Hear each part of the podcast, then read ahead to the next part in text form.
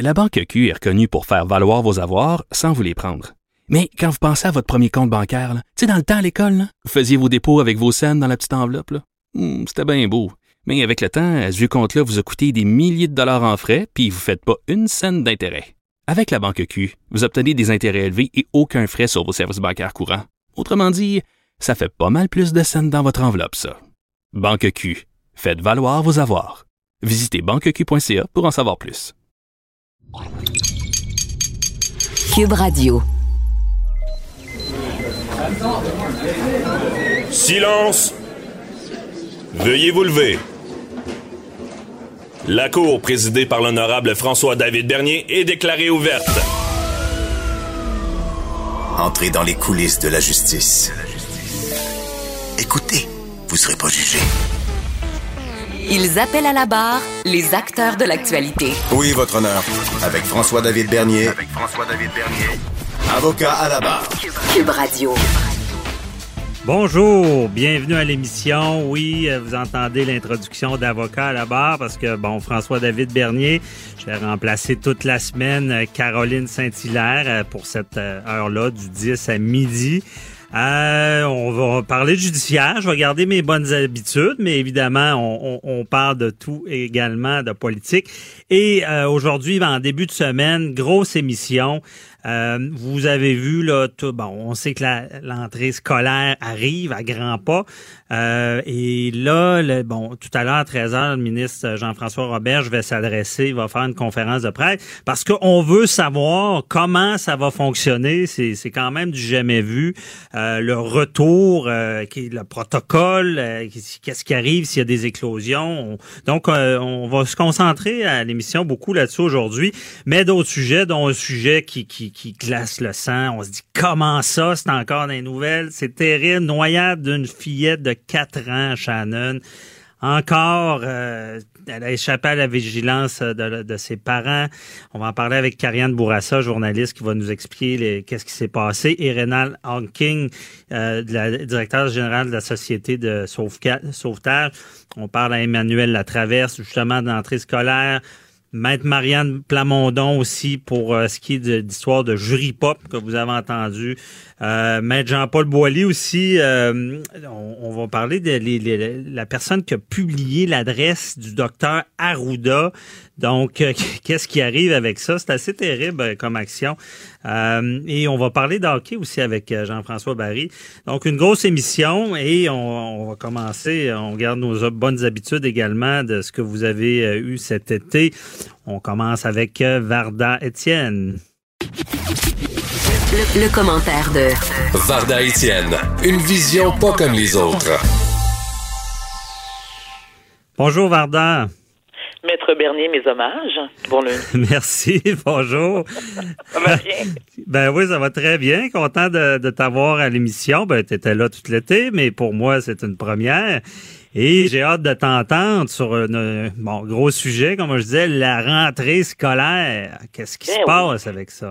Ben, bien sûr, moi, comme bien des parents, j'ai certaines inquiétudes face au retour en classe parce que, étant moi-même mère de deux ados, j'ai un fils adulte, mais j'ai deux ados. L'un qui euh, débute euh, son entrée au cégep en, à la fin du mois, début euh, septembre, et ma fille qui, elle, commence sa troisième année au secondaire. Pourquoi je suis inquiète? Parce que j'attends impatiemment, hein, comme la majorité des parents au Québec, l'annonce du plan révisé du ministre de l'Éducation, Jean-François Roberge. Et lorsque je parle d'inquiétude, ben, j'aimerais, un, avoir ton avis là-dessus euh, François David, puis les autres parents, s'ils veulent intervenir, c'est lorsqu'on parle du port du masque. Moi, bien sûr, je fais partie de ceux qui est pour le port du masque. Par contre, on oblige euh, ben, tout le monde de le porter, mais si tu as 12 ans et moins, tu n'es pas obligé de le faire. Parfait. Les 12 ans et plus doivent le porter dans des lieux publics, dans les transports en commun. Est-ce que ça va être la même chose en classe? Comment ce plan déployé va assurer la réussite des élèves? On s'entend qu'il y a quand même un taux de décrochage, décrochage pardon, scolaire élevé au Québec, malheureusement. C'est mhm. encore plus fort chez les garçons. lorsque je pense à mon ado qui a 17 ans, qui fait son entrée au cégep, je me dis, ça va être assez dur de le garder motivé. Ils ont été quatre mois, sa sœur et lui, ils ont été quatre mois comme tous les enfants, ils n'ont pas été en classe. Et je peux te dire que malgré le fait que mes enfants fréquentent un établissement privé qui offrait des cours en ligne, des cours par Zoom et tout ça, il y a eu des moments où est-ce qu'il fallait que je, que, que, je les secoue puis je dis, regardez les enfants, on ouvre l'ordi, là, on écoute le prof, vous avez votre cours, on tente pas, je veux rester. Et ils pensaient que c'était la grasse matinée tout le temps, un peu comme le week-end où je leur permets de rester au lit plus tard. Ce que j'ai, moi, ce que j'avais instauré comme routine à la maison, c'est que vous vous levez, vous venez déjeuner, la douche, ensuite, on commence. Vos cours, les devoirs et tout ça. Écoute, François David, ça a été l'horreur, là. Ah oui, c'est difficile. C'est très. on a beaucoup de respect pour les professeurs. Tellement. Et moi, et tu sais, moi encore, je vais faire, je vais faire une petite parenthèse si tu me permets. Je fais aussi partie de ceux qui pensent que nos enseignants sont extrêmement sous-payés parce que c'est une job de bras, c'est pas évident. Surtout, écoute, quand ils sont très très jeunes, écoute, bon, c'est la garderie, il faut que tu cours après tu, et tu augmentes ta dose d'antidépresseurs ou tu commences à en prendre, comprends-tu? Et à l'adolescence, et, je pense que les parents aussi, on a des attentes souvent irréalistes envers nos profs. C'est-à-dire que ils servent de bon, ils doivent enseigner nos, euh, l'élite de demain, ils doivent leur, les éduquer. Non, non, on peut tous répartir la tâche, mais pour revenir au, sujet, euh, c'est que oui, euh, il y a des inquiétudes, il y a surtout beaucoup de contradictions. Mhm. Ben, euh, je pense qu'on est dans le néant là, sur savoir comment ça fonctionne. Parce que seulement l'exemple de s'il y a une éclosion euh, dans une école, est-ce qu'on la ferme ou il y a un, protocole? Alors, ce qu'il dit, c'est que justement, c'est le fun que tu en parles, c'est que s'il y a des cas, s'il y a des cas d'éclosion dans certaines écoles, ils peuvent fermer les écoles. Parfait. Mhm. Mais là, comment tu fais pour savoir qui l'a, qui l'a pas? Est-ce qu'il va y avoir des gens qui vont être postés devant, à l'entrée des classes, qui vont faire, bon, on va prendre ta température, on va te rentrer le truc dans le nez, on va voir si tu es testé positif ou non. Je veux dire, comment tu gères une situation comme ça? Puis je comprends aussi que c'est une première, mais je me dis, il y a des gens en place dont la job, le job est de trouver des solutions. Moi, en tant que mhm. parent, je, écoute, François David, je sais pas si tu as des enfants, mais. Oui. Est-ce que ça t'inquiète? Oui, ça, mais ils sont plus jeunes. Moi, le plus vieux, 8 ans, mais ça m'inquiète. Oui, mais je pense que honnêtement, j'ai de la sympathie pour toi. Je pense qu'avec des ados, c'est pire. C'est parce que justement le décrochage, sais, porter le masque une journée de temps, on, on a qu'à demander à des gens qui travaillent puis qui doivent le porter, c'est pas évident. Puis euh, euh, non, je pense que ça va, c'est inquiétant, ça c'est certain. Mais tu sais, par rapport au port du masque, moi, mes deux ados travaillent en ce moment. Moi, je, les je, leur, ai demandé, puis ça leur a fait. Ils étaient très contents aussi de le faire. Ils ont commencé à travailler les deux cet été. Je suis très, très fière d'eux. Ils sont motivés. Ils, ont, ils, ils, ils font d'argent, sont super contents. Wow. pas, de PCU, pas de PCU, c'est bon. ah non, non, non, moi, j'ai. Non, non, non, non. Le père et moi, nous, on était. Euh, écoute, à, chacun sa, façon de faire, mais nous, on, on ne, on ne, c'est pas qu'on ne, on n'encourageait pas nos jeunes à aller à, avoir droit à la piscine parce que je me dis, vous êtes, vous êtes jeune, vous êtes en santé, euh, vous travaillez à cinq minutes de la maison, on vous amène, on va vous chercher, il n'y a aucune raison. Puis il y a une fierté aussi, hein, il y a une fierté de, de travailler, d'avoir, d'avoir une rémunération monétaire. Bon, et on est très fiers d'eux. Ils portent mhm. un masque tous les deux au travail. Ils travaillent 5-6 heures par jour les deux. Au début, c'était difficile. Bon, naturellement, les réactions cutanées, tout ce que tu veux, mais moi, j'ai toujours un exemple. Écoutez, il y a des médecins là qui travaillent et qui ont le qui portent le masque depuis des années et des années, amènent 12 heures par jour lorsqu'ils font des des, euh, des chirurgies. Je veux dire, mhm. est-ce qu'on peut arrêter de jouer au bébé gâté? Puis là, je veux pas, s'il vous plaît, les complotistes puis ceux qui sont contre le port du masque, envoyez pas de bêtises, ça m'intéresse pas, je vous lis pas, je vous l'ai dit mille fois. Je veux dire, s'il vous plaît, là, gardez votre salive pour d'autres personnes. Ben, moi, je, moi, je t'appuie, je suis vraiment pour le port du masque, puis c'est un moindre mal pour euh, gérer ça. Là. Il y a eu pire, disons, comme euh, restriction. Pensez à ceux qui sont à la guerre, pas évident. Exactement, exactement. Mais pour revenir à comment on va gérer le problème, moi, je, à mon humble avis, à mon humble avis, ce que je ce que je proposerais, mhm. c'est au lieu que les exemples au secondaire, au lieu que les enfants se déplacent de classe en classe, pourquoi le prof, lui, ne se déplacerait pas? C'est comme tu gardes une classe. Ah oui. Tu, comprends ce que je veux dire? Les, les, élèves ne bougent pas, ils restent dans la même classe, parce qu'au secondaire, en général, ils changent de classe, indépendamment de, c'est vrai. du cours. Vrai, ça. Donc, si le prof se déplace, est-ce que c'est peut-être pas mieux de même? Ben, c'est pas mal mieux, non, mais, mais ça, c'est à 13 heures la, la, la, la, conférence de presse. Si Jean-François euh, Robert est à l'écoute, bonne idée, très bonne idée. C'est peut-être dans le plan aussi, mais c'est avec des façons de faire comme ça qu'on va éviter une propagation. Exactement. Et pour les plus jeunes, parce que bon, bien sûr, bon, moi, ma mère qui, qui, qui a 60 ma mère va avoir 73 ans dans deux jours, et elle me disait, elle me dit, tu sais, Varda, depuis un certain temps, on apprend aussi qu'il y a des jeunes enfants euh, qui ont la COVID et tout ça. Bon, OK, c'est vrai que le risque est moins, est moins, euh, est moins élevé que chez nos, personnes âgées. Sauf que, on fait quoi? Moi, tu sais, j'ai de la difficulté, puis la difficulté, c'est peut-être pas le bon terme, mais comment convaincre de très jeunes enfants comme mon, mon neveu, parfait exemple, qui a 4 ans, qui, a, qui est retourné à la garderie ce matin. Ma sœur, écoute, faisait la danse, tu sais, euh, la danse de la pluie, puis elle, tu sais, elle a fumé le calumet de paix, puis elle chantait Kuna Matata, parce qu'à un moment donné, tu beau? Ben non, mère, tu sais, écoute, là, écoute. je disais à ma sœur, je comprenais pas comment. Un enfant de 4 ans, toi, que tu dois que tu dois, un peu comme un géo dans un climat, tu sais, tu dois le nourrir, tu dois le entertain, tu dois le distraire. Écoute, à un moment donné, c'est comme tu es à bout des nerfs, puis il faut que, faut que tu admettes, aucune gêne, aucune honte de dire que tu es une mère indigne, tu es à bout des nerfs, c'est soit ça ou tu sautes en bas du 15e. Je veux dire, à un moment donné, il faut ce qu'il faut. Mais elle ah avait, c'est certain. Elle, elle avait certaines inquiétudes en se disant, bon, ben, écoute, moi, je prends le risque d'envoyer mon fils à la garderie, un, pour, pour être capable de travailler parce qu'elle fait du télétravail. Tu comprends? Mais au départ, elle me disait, ah, je vais attendre jusqu'à la fin d'automne. Je peux te dire que ce matin, elle m'a appelé à 6 heures et elle dit Hey boy, yes, il s'en va, bye bye. Bien fait. On les aime, mais euh, évidemment, euh, c'est ça. c'est là qu'on voit que c'est des professionnels. L'éducation, c'est pas. En tout cas, moi, je me suis rendu compte que c'était pas mon fort. J'ai beaucoup de respect euh, pour tous les professeurs. Là. Et mais, moi donc. Ben oui. Et moi donc. Mais c'est ça, on, verra comment, parce qu'on va se reparler, comment ça va être géré, quelles directives euh, vont, vont, vont, être données. Euh, mais je pense déjà avec ton idée, euh, c'est bon de pas déplacer tous les élèves. J'imagine que c'est une très bonne solution. Mais on va suivre ça tout à l'heure à 13h, Varda, puis on, s'en reparle. Merci beaucoup. Merci à vous, M. Bernier. Bonne journée. Bonne journée. La Banque Q est reconnue pour faire valoir vos avoirs sans vous les prendre. Mais quand vous pensez à votre premier compte bancaire, tu sais, dans le temps à l'école, vous faisiez vos dépôts avec vos scènes dans la petite enveloppe. Hmm, c'était bien beau. Mais avec le temps, ce vieux compte-là vous a coûté des milliers de dollars en frais, puis vous ne faites pas une scène d'intérêt. Avec la banque Q, vous obtenez des intérêts élevés et aucun frais sur vos services bancaires courants. Autrement dit, ça fait pas mal plus de scènes dans votre enveloppe, ça. Banque Q, faites valoir vos avoirs. Visitez banqueq.ca pour en savoir plus. Déclarez-vous solennellement de dire la vérité, toute la vérité et juste la vérité. Avocat à la barre. Avec François-David Bernier. Encore un été et un week-end l'eau en noyade.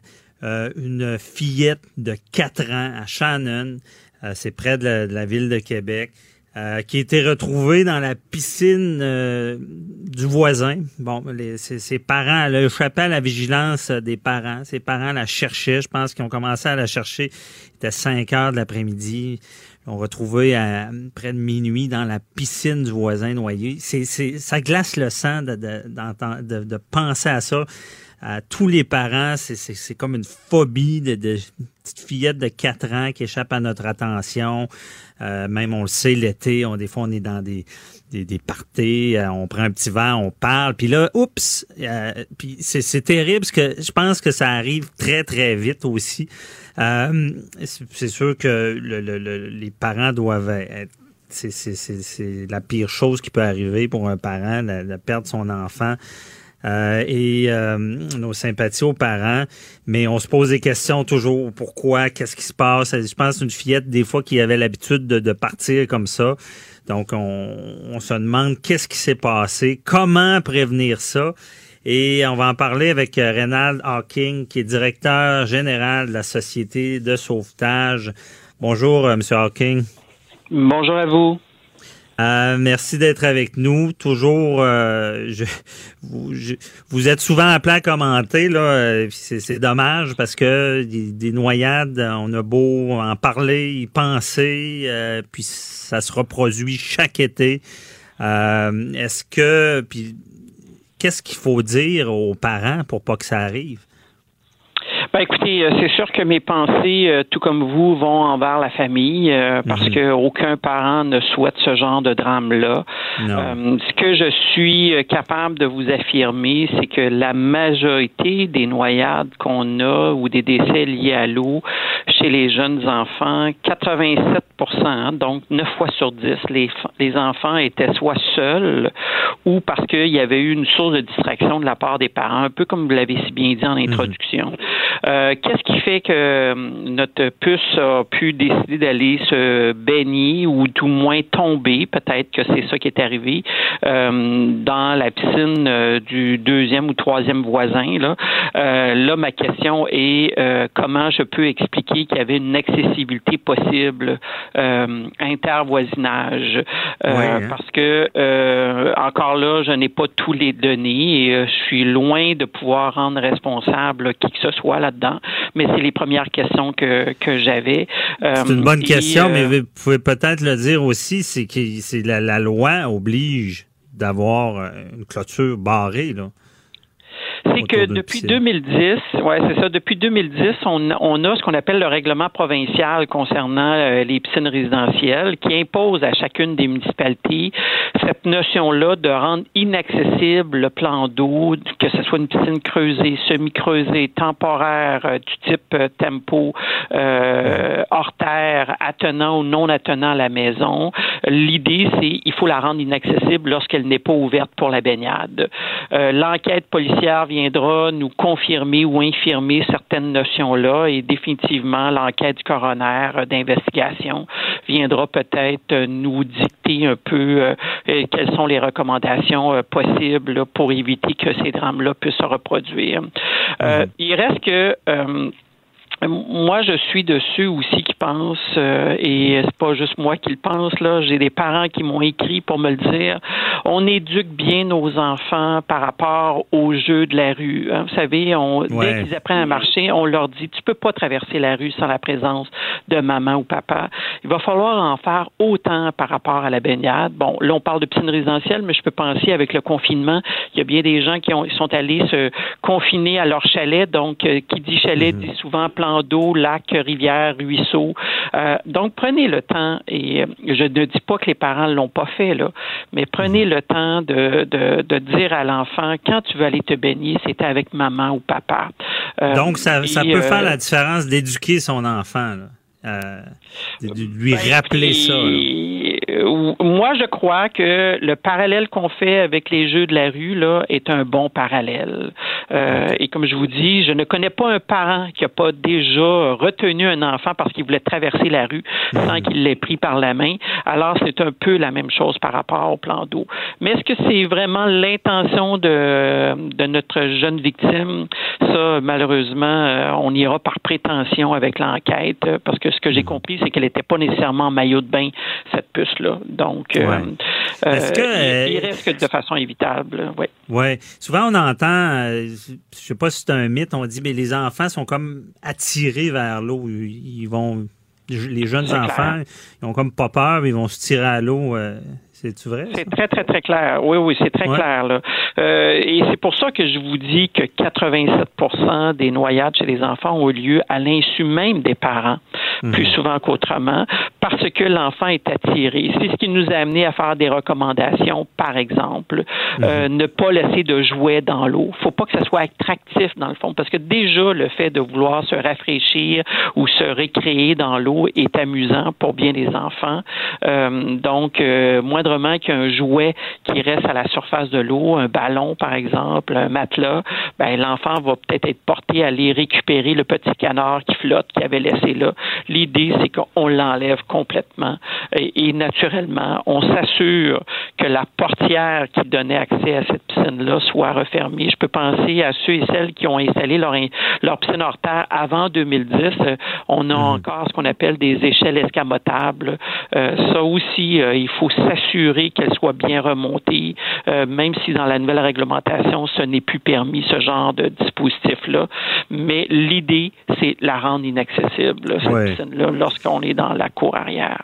C'est ça. Puis j'ajoute ma touche euh, judiciaire. Ça- Quelqu'un qui fait pas ça puis qui fait, prend pas les moyens peut être accusé de négligence criminelle causant la mort. Donc, c'est très sérieux. Euh, propriétaire de piscine, c'est pas... Euh, si vous avez quelque chose à vous, occuper, c'est de ça, parce que ça peut être très grave. Euh, également, bon, parlons des, des, des, parents. est-ce que, tu sais, on le sait, là, souvent, bon, les, petits cocktails, on a le tour de la piscine. ça prend combien de temps un enfant pour se noyer? Moins de 30 secondes. 30 secondes. Moins de 30, ouais, moins de 30 secondes. Euh, plus souvent qu'autrement, c'est un phénomène silencieux. Alors, euh, le, le, splash qu'on pourrait entendre d'un enfant euh, quand il tombe à l'eau est peut-être euh, audible, mais pour mhm. ce qui est de tout le reste, là, c'est inaudible. Euh, plus souvent qu'autrement, lorsqu'on dit que c'est un enfant qui est non nageur, donc il ne se dépat pas à la surface de l'eau, un peu l'image, excusez-moi l'expression cartoonesque qu'on a, là, euh, help, help, help, là, au secours, secours, oubliez ça, c'est tant chez l'adulte que chez l'enfant. Lorsque vous vous retrouvez si vous êtes capable de vous retrouver à la surface de l'eau, ben, vous avez plus besoin d'inspirer de l'air que de vouloir le crier, justement, que vous êtes en difficulté. Et ah. comme je vous le disais, plus souvent qu'autrement, je n'ai pas de mouvement moteur qui m'amène à la surface de l'eau. Vous savez, la définition de la noyade, c'est une asphyxie causée par le fluide, causée par le liquide. Donc, euh, nécessairement, ça se passe en dessous de l'eau et hmm. euh, quand même qu'on voudrait crier en dessous de l'eau, personne ne va l'entendre à moins d'être en de l'eau avec cette personne-là, mais encore. Donc, mhm. c'est vraiment un phénomène silencieux, 15 à 20 secondes, euh, plus souvent qu'autrement, donc moins de 30 secondes. Vous savez, un jeune enfant respire en moyenne à toutes les 3 secondes. Fait que vous avez compris que pendant 10 fois qu'il est tenté de respirer, c'est l'asphyxie qui se produit et par la suite, c'est la noyade qui, euh, qui arrive. Ah, c'est terrible. Seulement d'en parler, c'est en tout cas, on rappelle aux parents, il faut, faut, être prudent. Euh, merci beaucoup, Renard Hawking de la Société de, de, de sauvetage, nous avoir éclairé dans ce dossier-là. Euh, bonne journée. Merci à vous. bonne journée à tout le monde. Et on... Déclarez-vous solennellement de dire la vérité, toute la vérité et juste la vérité. Avocat à la barre. Avec François-David Bernier. On continue la conversation sur les noyades avec euh, Karianne Bourassa, journaliste qui a couvert cette terrible nouvelle euh, en fin de semaine. Bonjour, euh, Karianne. Bonjour. donc, qu'est-ce qui c'est quoi qui s'est passé? C'est quoi les faits de cette histoire-là? Il ben, faut dire que présentement, il y, a, il y, a, deux enquêtes. Écoutez, on est toujours sur la rue Donaldson du côté de Shannon, euh, là où le corps de la petite euh, Léa Fizet a été retrouvé dans la piscine. Et c'est vraiment la maison voisine de l'endroit où elle habitait.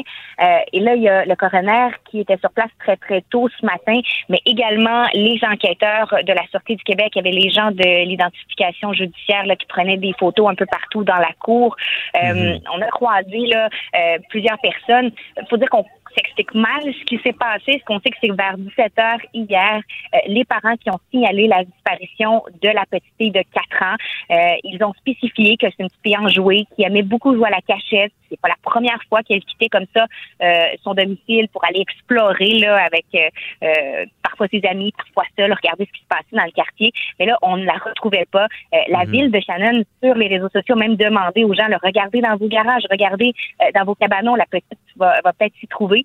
On est très, très près de la base militaire de Valcartier. Il y a beaucoup de militaires qui habitent ici. Euh, plusieurs ont participé aux recherches, aller voir dans le, secteur boisé derrière les maisons, aller voir également euh, dans les fossés. On a fait appel à, l'hélicoptère de l'armée. Il y avait les drones de la Sûreté de Québec, les maîtres chiens. Euh, puis finalement, c'est un peu après minuit, le minuit 45, qu'on a découvert le corps inanimé de la fille dans la piscine. Son décès qui a été constaté par la suite à l'hôpital. Et, oui, là, on tente de comprendre ce qui s'est passé. Parce que et vous êtes euh, avocat, vous pourrez vous-même mhm. euh, euh, parler de ces questions-là. Plusieurs voisins qui disaient Écoutez, c'est pas la première fois que la petite fille doit être ramenée à son domicile. puis ça, c'est au moins quatre, cinq, six voisins qui nous ont mentionné ça, qu'elle explorait souvent le secteur, elle échappait souvent, selon les voisins, à la vigilance de ses parents que c'est un dossier de négligence? Bien sûr, ce serait étudié par les policiers. Est-ce que c'est vraiment un bête accident, quelques secondes comme ça d'inattention euh, qui a provoqué ce drame-là? Euh, vous avez entendu tout à l'heure euh, M. Hawkins de la Société de sauvetage qui l'a dit, ça prend quelques secondes à peine pour se noyer. Alors hier, il y a eu d'importantes recherches qui ont été menées, plusieurs heures d'angoisse Puis finalement, c'est le, le pire scénario qui s'est concrétisé. Euh, Ouais. Là, on est encore dans le secteur et euh, là, il y a des gens, euh, des personnes qui viennent porter des peluches, il y a des amis de la petite fille qui sont venus, il y a des voisins qui sont venus porter des, des petites citations, des petites phrases, des chandelles et on fait un petit mémorial improvisé. Là. OK. Puis, euh, est-ce que tu constates, est-ce qu'il y a une clôture autour de la piscine? Est-ce que ça semble sécuritaire? on on n'a pas accès à euh, l'arrière de la maison. Nous, euh, bien sûr, et on comprend là, parce que les policiers doivent euh, mener leur enquête. Donc, il y a vraiment un périmètre de sécurité. Il y a des banderoles qui empêchent les journalistes, les curieux d'aller plus loin. Euh, on voit que c'est une piscine hors terre. Là, On peut le voir euh, de, de la rue où on se trouve, mais et on on n'est pas en mesure de voir est-ce qu'il y avait des, des mesures de sécurité, est-ce qu'il y avait, par exemple, un cadenas? Et on a posé la question au euh, porte-parole de la Sûreté du Québec. Pour l'instant, il n'y a aucune réponse.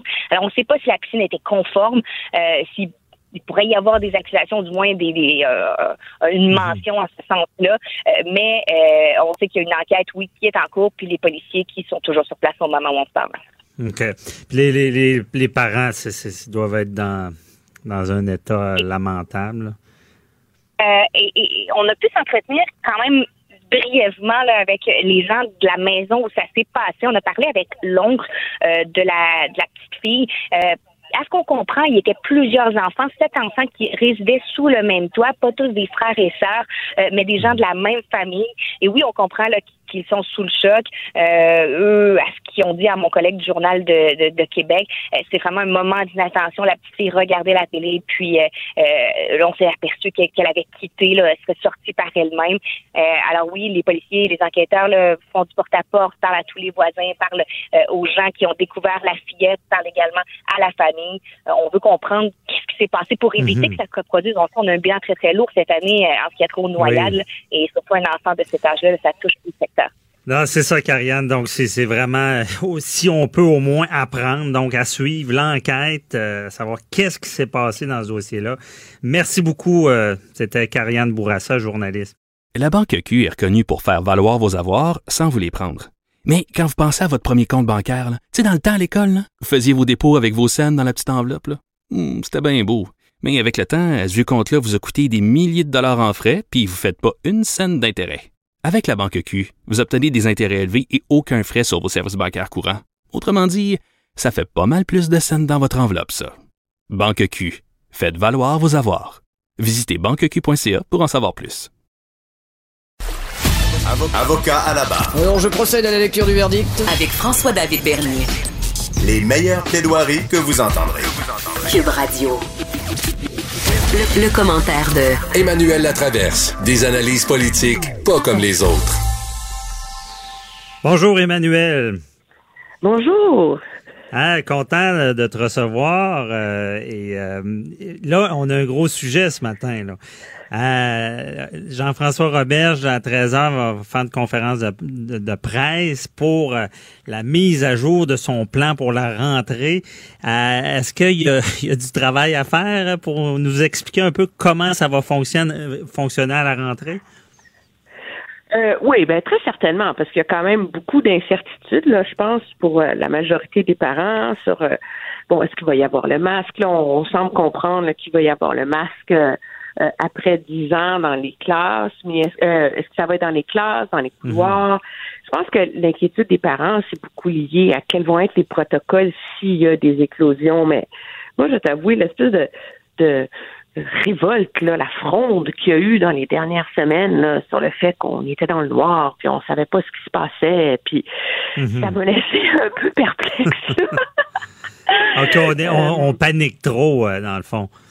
Ben, je veux dire, on, on s'attend, on, comme parents, on va envoyer nos enfants à l'école malgré le fait qu'on est en pleine pandémie, là, tu sais. Mhm. Ça, c'est un. On peut pas. Il y a personne qui peut s'attendre, je pense, à ce que le risque soit zéro. Puis la réalité, c'est qu'il y a encore beaucoup d'inconnus autour de ce virus-là, comment il se transmet chez les enfants, etc. Et on n'a qu'à regarder euh, euh, dans les dernières semaines. euh, toutes les autres provinces canadiennes ont fini par euh, dévoiler leur plan là, Euh, et euh, il n'y a pas une province qui fait la même chose là. Alors on, on peut on peut présumer que ce sont tous des des scientifiques. Tout le monde essaie de trouver la bonne solution, le bon compromis, mais à la mesure où l'école publique est, un peu coincée avec euh, euh, des vieilles écoles, des mauvais systèmes de ventilation, des classes bondées, euh, n'y a pas, y a pas de, de recette miracle, tu sais. Alors, je pense que c'est un risque qu'il faut essayer d'assumer, mais c'est sûr que M. Robert doit trouver une façon de, de rassurer tout le monde aujourd'hui, là. Mhm. Mais, euh, mais on va pas du jour au lendemain moderniser les écoles pour que ça soit plus facile. Non, c'est ça, il ne fera pas tout le système.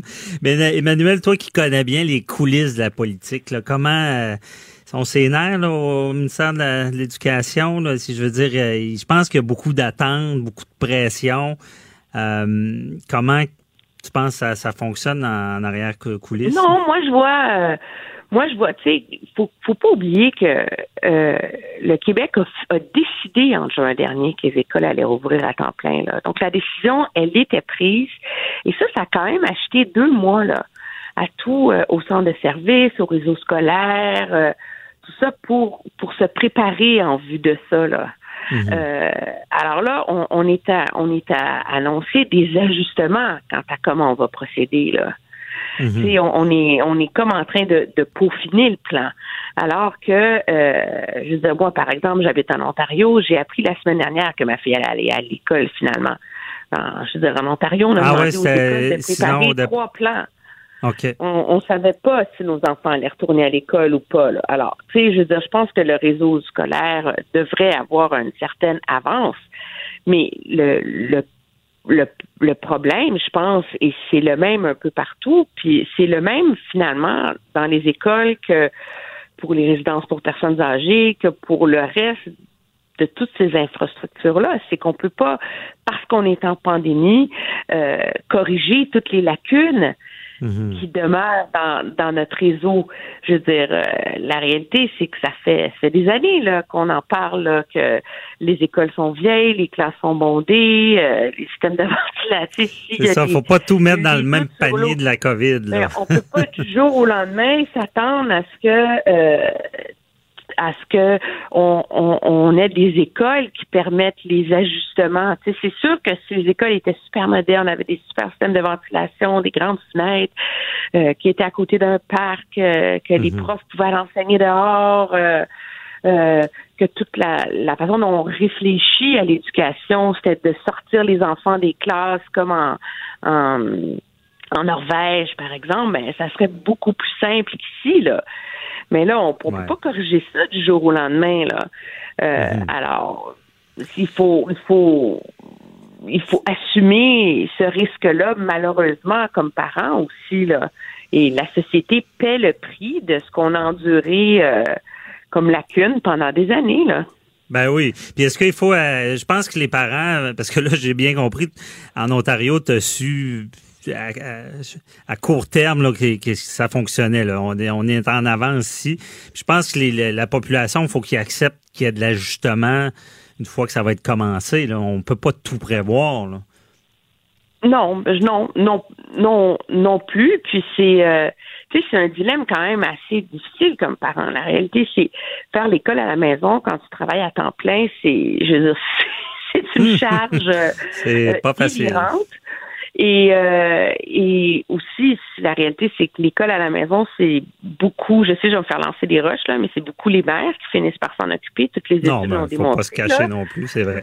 alors, euh, alors euh, il y a une partie aussi qu'on fait le pari de rouvrir des écoles pour que les parents puissent travailler, pour que l'économie puisse rouler. Alors, il y a, il y a plein de, de, compromis inhérents à ça, là.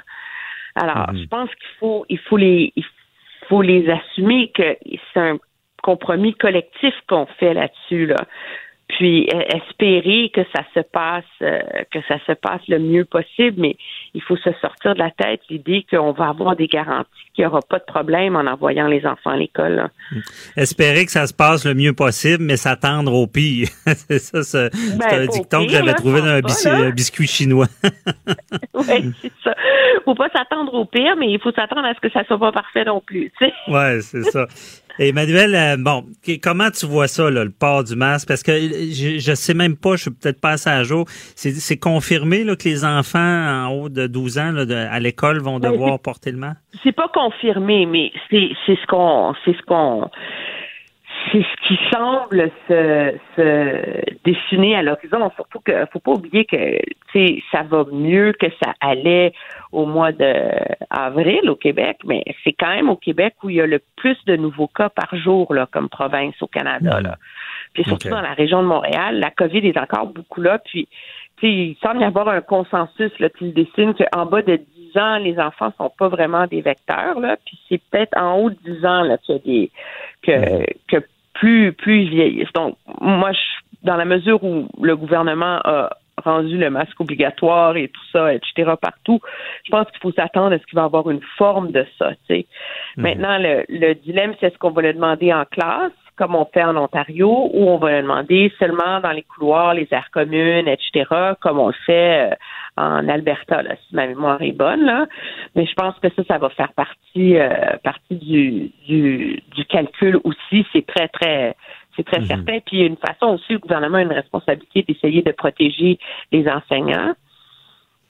Euh, qui vont être en classe là. Donc euh, donc ça, ça je pense que ça fait partie des, des gros doutes là qui continuent à, à planer là sur euh, sur qu'est-ce que va annoncer le ministre. Moi je crois comprendre qu'on va faire comme le compromis que pas de masque en classe mais un masque dans les dans les couloirs là tu sais.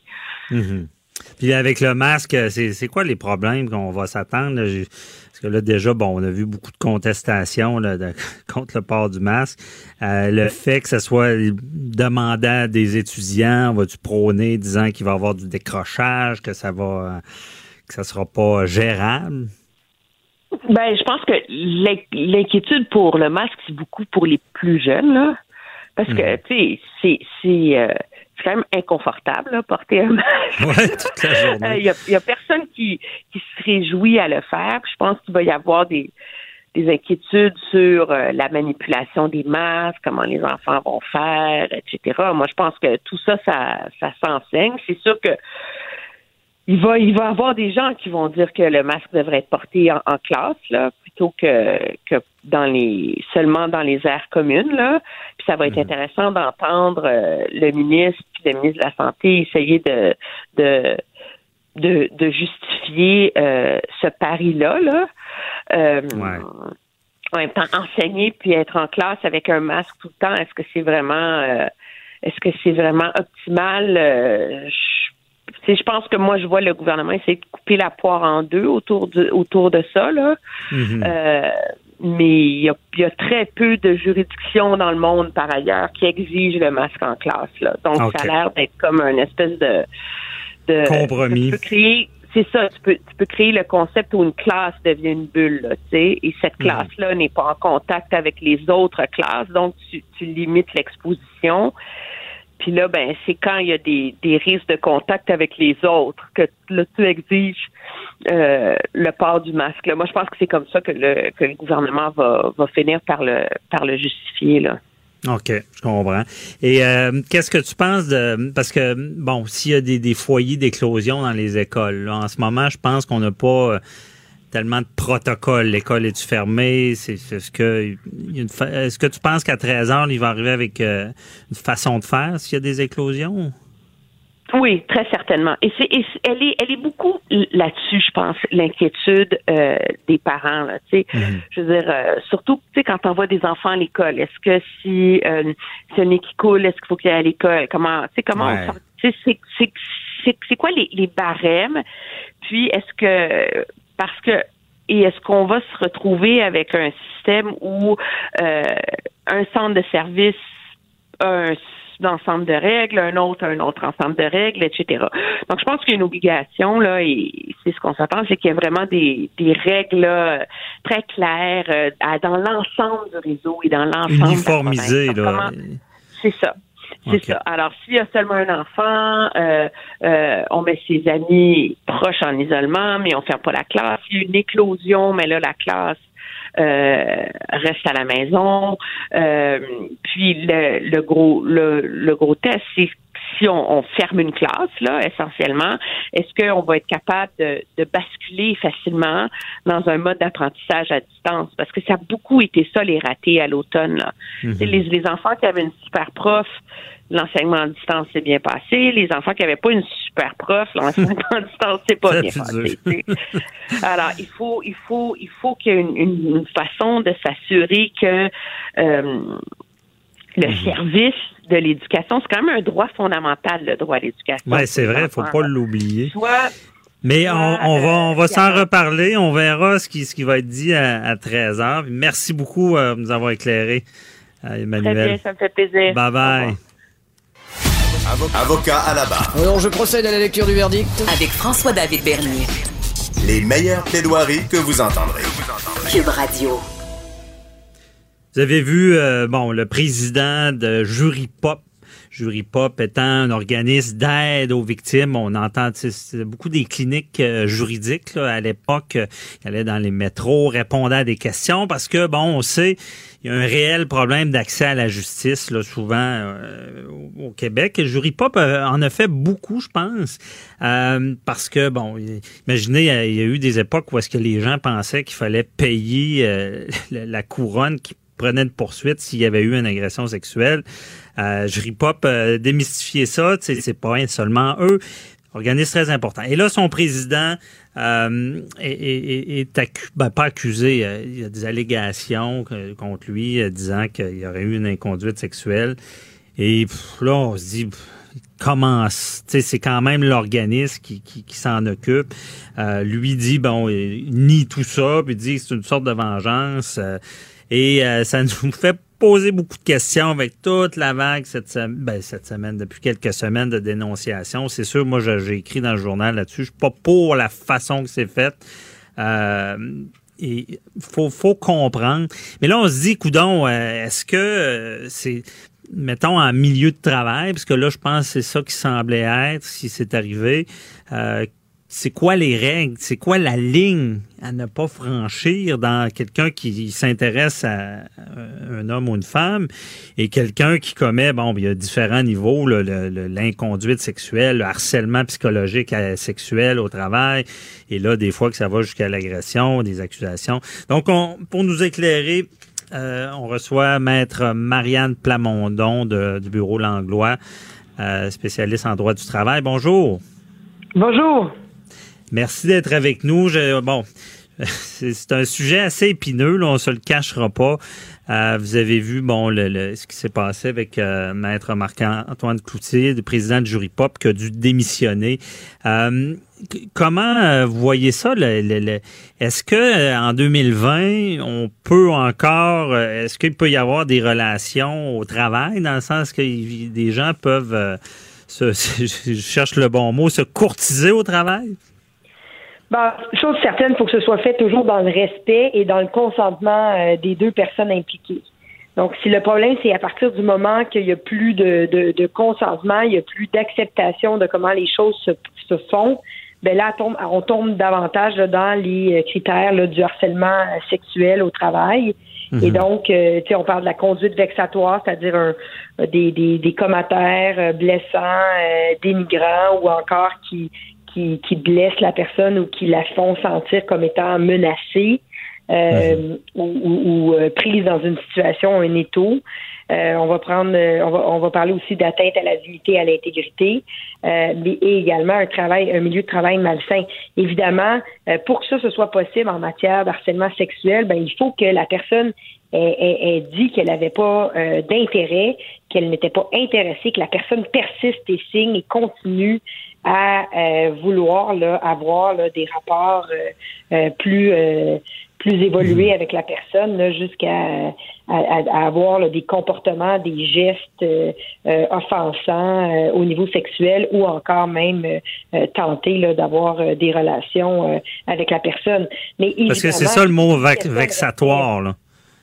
Exactement. Donc oui, la réponse c'est oui, le flirt est encore permis, mais toujours dans le respect et dans, euh, il faut prendre l'habitude d'assurer que la personne est consentante et est à l'aise avec la situation. Mais c'est sûr que les gens qui font ça au travail durant les heures de travail de nos jours, jouent dans un jeu qui, est, plus dangereux qu'autrefois.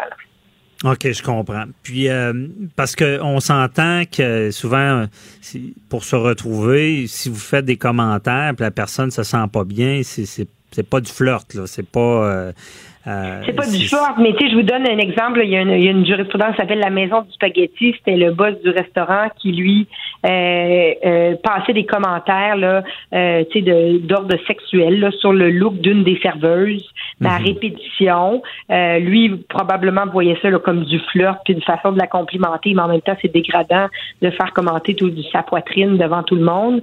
Et là, se retrouve, se retrouve à, à se faire dire des commentaires comme ça sans cesse. Euh, ben ça finit que oui, ça a été ça a été reconnu comme état du harcèlement sexuel au sens de la loi sur les normes. Parce qu'il y avait le caractère répétitif, il y avait des commentaires et, évidemment la, la, la, la, la, serveuse en question n'avait aucune intention, n'avait pas d'intérêt, avait fait valoir qu'elle était mal à l'aise avec les commentaires. La personne a persisté euh, à faire les commentaires et donc ça a été reconnu comme état du harcèlement sexuel. Donc, première affaire, si quelqu'un vous dit qu'il aime pas le commentaire que vous faites en milieu de travail, que ce soit sexuel ou non, arrêtez-vous. Ça, ça veut dire mhm. que la personne là, dit il y a une balise ici psychologique et là tu la dépasses il faut que la personne cesse son comportement. Si elle persiste et persiste, là, on tombe clairement dans des situations qui peuvent découler en du harcèlement euh, psychologique ou sexuel. OK. Et est-ce que le fait que ce soit le patron qui, qui fasse ce genre de commentaires-là, ça aggrave la situation? Parce que euh, il n'y a pas cet élément-là de dire ben j'y dirai pas parce que c'est mon patron, je veux pas perdre mon emploi. Est-ce que c'est plus grave? Oui, c'est sûr qu'au niveau de la tête à la dignité, à l'intégrité, c'est quelqu'un qui justement se sent dans un étau parce qu'il se dit ben là si je dénonce, je vais perdre mon emploi ou je vais subir des représailles. Ben à ce moment-là, la personne est dans une situation encore plus délicate. Puis on s'attend évidemment des patrons d'aujourd'hui euh, qu'ils aient le, le, jugement puis le discernement pour ne pas se lancer dans un flirt avec une subordonnée, euh, avec euh, l'intention là euh, de, d'avoir des relations alors que celle-ci n'est pas consentante. En tout cas, c'est jamais une bonne idée. Puis à la pas qu'il serve de son statut là, ça c'est. Exactement, c'est dégueulasse. Très mal vu. Maintenant, ça veut pas dire qu'il peut pas y avoir des relations saines euh, qui se développent en milieu de travail, mais pas nécessairement au travail, mais des gens qui se rencontrent puis qui finalement euh, décident euh, d'avoir une relation consentante et heureuse ensemble. Donc, mhm, parce qu'on des jours aussi là. Ben oui, puis c'est bien dit parce qu'on se cache pas que j'ai pas de statistiques, là, mais il me semble qu'il y a beaucoup, beaucoup de, de rencontres qui se font au travail. Oui, au, au, travail exactement. Mais évidemment, le, le flirt ne doit pas se faire sur les heures du travail devant mhm. tout le monde, euh, mais toujours possibilité d'aller prendre un café après le travail. Là. Ouais, mais encore là, est-ce que l'invitation à aller prendre un café peut en être si c'est fait durant le travail? Euh, ben, ben encore là, je pense qu'on comprend bien le principe. Exactement, mais, mais, mais tout, tout est dans le consentement. Si la personne est, est, heureuse de, de, de, joindre à l'autre pour aller prendre un café, ben il n'y a pas de mhm. problème. Mais encore là, quand que c'est utilisé avec euh, des menaces ou avec des commentaires désobligeants devant les gens pour euh, rendre la personne pour imposer à la personne euh, d'aller prendre un café, ben là, c'est là qu'on tombe dans de l'abus, puis c'est tout à, à fait inacceptable dans le milieu de travail en 2020. Donc, les gens doivent être très euh, vigilants et c'est sûr que euh, le flop comme tel au, travail, je le recommande pas. Hum, non, non. surtout en, 2020, là, ça, il y a bien des affaires qui passaient à l'époque qui, qui passent plus. Euh, faut être prudent. Euh, mais Marianne, la, la, excuse, la, question qui tue, est-ce que, sans toi à l'aise de répondre ou pas, est-ce que ça existe, la vengeance? La vengeance, que ce soit en milieu de travail, quelqu'un qui a, eu un, peu de relation, mais là, euh, euh, c'est, une, on, utilise le travail pour mettre, excuse l'expression, l'autre dans le trouble. Ah, il y a des décisions qui sont exactement ça, là, c'est-à-dire ils sont sortis quelques fois au cinéma, ils se sont vus euh, quelques fois, c'est des décisions là, documentées. Et là, euh, ben là, ça a mal tourné. Et là, la personne, après ça, mais l'autre est déçu. Il aurait aimé ça que ça continue. Donc, continue à l'extérieur du travail à tenter de contacter la dame qui, elle, ne veut plus rien savoir parce que, bon, elle est peu intéressée. Et là, la dame fait une plainte d'harcèlement contre l'autre. Euh, puis finalement, le décideur a conclu, c'est un arbitre de grief dans ce dossier-là, conclu que euh, c'était pas du harcèlement compte tenu qu'il y avait eu une relation, euh, que ça avait été fait à l'extérieur du travail, c'était consentant. euh, puis euh, que tu sais ça dépassait pas le cadre de, du de ce qui était acceptable, évidemment, dans les, dans les circonstances.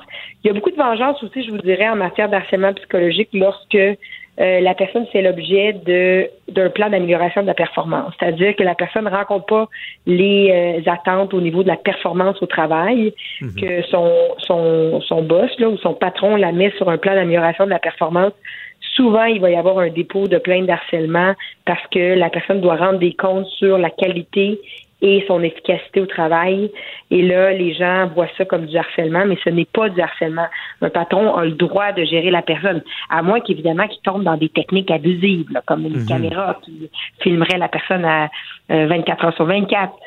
Mais tant que c'est fait dans les règles de l'art, c'est pas du harcèlement en tant que tel d'assurer la performance au travail au moyen d'un plan d'amélioration de la performance. Là. OK. Et euh, le, est-ce que c'est quand, il y a des événements de travail, les, fameux cocktails, les rencontres, euh, le comportement, dans le fond, les gens, il faut qu'ils agissent comme s'ils étaient au travail dans leur relation. C'est pas parce qu'il y a de l'alcool et euh, de la musique. Tout à fait. Puis à chaque année, là, euh, je fais plusieurs entrevues là, sur la question des parties de Noël parce que souvent les parties de Noël sont vraiment un, lieu particulièrement dangereux pour ces situations-là qui dérapent. Euh, durant les parties de Noël, on est euh, soumis en tant qu'employé aux mêmes standards de conduite. Et s'il y a une, politique en matière d'harcèlement euh, au travail, cette politique-là s'applique et les bons comportements, la civilité s'applique en tout temps, même durant un partie de Noël. C'est ça. Je pense qu'il y en a qui oublient ça parce que tu le dis bien là, c'est vraiment c'est une source, je pense, une source de, de problématiques euh, dans, dans ce genre de comportement-là euh, qui peut être abusif. Euh, bon, et puis on, est dans, tu dois avoir beaucoup de demandes parce qu'on est dans, dans un âge, je pense que euh, les balises sont à refaire euh, du côté euh, du harcèlement sexuel ou qu'est-ce que c'est exactement en milieu de travail. Merci beaucoup, Maître Marianne Plamondon, de nous avoir éclairé dans ce dossier. Ça fait plaisir. À la Bonne journée. Bye-bye. La Banque Q est reconnue pour faire valoir vos avoirs sans vous les prendre. Mais quand vous pensez à votre premier compte bancaire, tu sais, dans le temps à l'école, vous faisiez vos dépôts avec vos scènes dans la petite enveloppe. Hmm, c'était bien beau. Mais avec le temps, ce vieux compte-là vous a coûté des milliers de dollars en frais, puis vous ne faites pas une scène d'intérêt.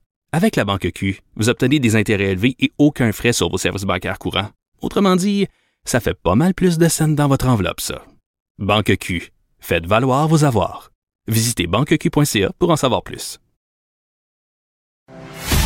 Avocat à la barre. Avec François-David Bernier. Des avocats qui jugent l'actualité tous les matins. On parle d'hockey, la LNH, euh, avec euh, Jean-François Barry, que vous connaissez tous, qui a son émission tout à l'heure à 15 h. Bonjour Jean-François. Hey, salut François-David. On m'a confié un mandat sport pour toi cette semaine, vu que ben, le Canadien poursuit sa route, euh, finalement. Fait que ben on va oui. sport tout au long de la semaine ensemble. Es-tu un fan du Canadien, fan de hockey? Oui, fan de hockey, mais surtout de séries. Donc, euh, je, je, durant la, saison, moins, mais le, quand ils sont en série, et j'ai suivi la première partie avec attention, avec euh, accompagné d'ailes de poulet puis de petits bâtons de fromage qui rend ça plus agréable. Donc, c'est... Et là, ça continue. C'est un vrai fan, c'est bon. Ah, oh, oui, c'est ça, c'est important, la, la, la, tradition. la bouffe, faut que ça y aille avec. Oui, ça va continuer, mais là, je vais revenir juste avant sur le dernier match hier au programme pour savoir finalement, là, le, classement puis qui allait affronter qui. C'était les Maple Leafs. Les Maple Leafs qui n'ont pas été, euh, qui n'ont pas gagné une ronde de série depuis 15 ans. sais, on se plaint, nous autres ici à Montréal, depuis 15 ans, nous autres qui n'ont pas passé au deuxième tour des séries. Et euh, samedi, samedi soir, ils perdaient 3-0. Il restait 4 minutes à jouer. Fait qu'on pensait tous que c'était fini. Et finalement, ils ont compté trois buts en trois minutes et un but supplémentaire en prolongation. Ils ont gagné. Et là, donc, il y avait le match ultime hier. Tout le monde pensait que les Maple Leafs étaient c'est que là, avec cette victoire-là qui allait être gonflée à bloc, ben, ils ont perdu contre les Blue Jackets de Columbus. Puis tu sais qu'eux autres, là, dans les, débuts de l'ère Brendan Shanahan, là, le, le, grand Manitou, le, le chef d'orchestre de cette équipe-là, ils ont fait exprès pour finir bas, pour repêcher haut, là, des Matthew, ah, Marner. Ils ont, une équipe pactée, les Maple Leafs de Toronto. ça existe, ça, vraiment? Ils se forcent pas pour finir dernier, pour avoir les meilleurs choix? En fait, pas qu'ils se sont pas forcés, mais quand Brendan Shannon est arrivé, il l'a dit. Si on veut euh, être bon un jour, il faut finir dernier pendant quelques années, ou en tout cas dans les derniers. Fait pas que les joueurs se forcent, mais l'organisation fait pas tout pour aller chercher des joueurs autonomes au 1er juillet. Tu sais, pour ça, s'ils font comment, je pense qu'on a une faiblesse euh, quatrième défenseur, ils vont faire bon, ben parfait. On a une faiblesse quatrième défenseur, puis tant pis, on va y aller comme ça. Et c'est pour ça.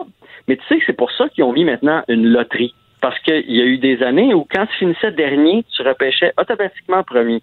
Et là, il y avait comme une guerre. Il y avait une guerre avec les deux, trois pires équipes de la Ligue rendues au mois de février. Là, ils se laissaient aller. Là. Ils faisaient tout pour perdre. Puis là, ça, c'est comme c'est de l'anti-sport et c'est pour ça qu'ils ont une ouais. Plus tu finis loin, plus tu as des chances d'avoir des boules dans le boulier, mais ça te donne pas automatiquement le premier choix. Et c'est l'événement ce soir. Je sais pas si tu suis ça un peu. Là, non, puis je trouve ça intéressant. Mais c'est cette loterie-là? Ou? Oui, Alexis Lafrenière, c'est le premier, le, le, le, depuis, Alex, depuis Vincent Le Cavalier, ça va être le premier Québécois à se faire repêcher au tout premier rang euh, du draft de la NHL. Ok, c'est un c'est un prodige. Euh, eh, est-ce qu'il va emmener une équipe à la Coupe Stanley? Je ne sais pas, mais il va être dominant pendant 10 ou 15 ans.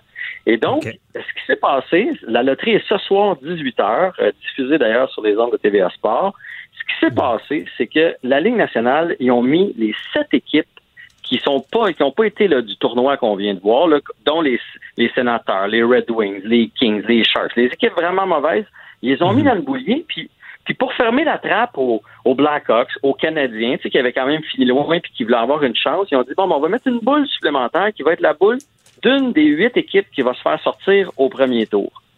Ah, Et c'est cette boule-là, François David, elle avait 3,5 pour chance de sortir. C'est cette boule-là qui est sortie premier. Donc là, parmi les huit équipes éliminées, il y a quelqu'un qui va ramasser Alexis Lafrenière. Lui, il doit capoter. Parce que d'habitude, là, un Alexis Lafrenière se retrouve avec, mettons, les Red Wings qui n'ont pas d'équipe. Là, pendant deux, trois ans, euh, tu sais, pensons à Crosby quand il est arrivé à Pittsburgh. Pendant deux, trois ans, là, euh, essaies de bâtir une équipe alentour de ce gars-là, mais c'est long. Mais lui, cette année, tout est à l'envers. Donc, la Ligue nationale vient de créer un monstre. Parce que, au lieu de se retrouver dans une équipe poche, il va se retrouver dans une équipe soit passable, ou bonne. Je te donne les équipes. Là. Les Pingouins on, sont dans le boulier ce soir. Donc, La, première pourrait se, pourrait se retrouver Crosby Malkin. Les Maple Leafs, on l'a dit tantôt, c'est une équipe pactée, sont dans le boulier. Les Oilers, qui ont eu les deux meilleurs compteurs de l'année avec Drysdale et McDavid, sont dans le boulier. Et là, après ça, on peut continuer. Là. Les Panthers avec Huberdo, Barkov. Fait que lui, là, Lafrenière, il doit capoter. Il pensait ben se retrouver dans une équipe moribonde puis il va se retrouver finalement dans une bonne équipe. La seule équipe qui respecte la logique, là, qui a d'affaires là, c'est le Wild du Minnesota. Eux autres, qui ont fini 21e. Si jamais Lafrenière se retrouve là, ça, c'est une vraie reconstruction. Mais les sept autres, Lafrenière va être gradure et l'équipe qui va être, qui va le repêcher aussi. Mais parce que c'est là, c'est un hasard. Là. Ça aurait pu. Il y, avait la boule des équipes éliminées, puis là, il y avait combien d'autres boules d'équipes qui, qui étaient derniers? Là? Je te donne un exemple. Les sénateurs qui ont fini dans les derniers avaient comme 25% des chances que sa boule sorte. Parce que les autres, il y avait plus tu finis de loin, plus tu as de boules dans le boulier. Ah. Il y avait, il y avait cette petite boule-là qui était écrit équipe éliminée, donc on pouvait pas savoir c'était qui, et c'est celle-là qui est sortie en premier. Aïe, Si le Canadien avait perdu contre les Pingouins, on aurait été dans la loterie ce soir. On aurait eu une chance sur huit.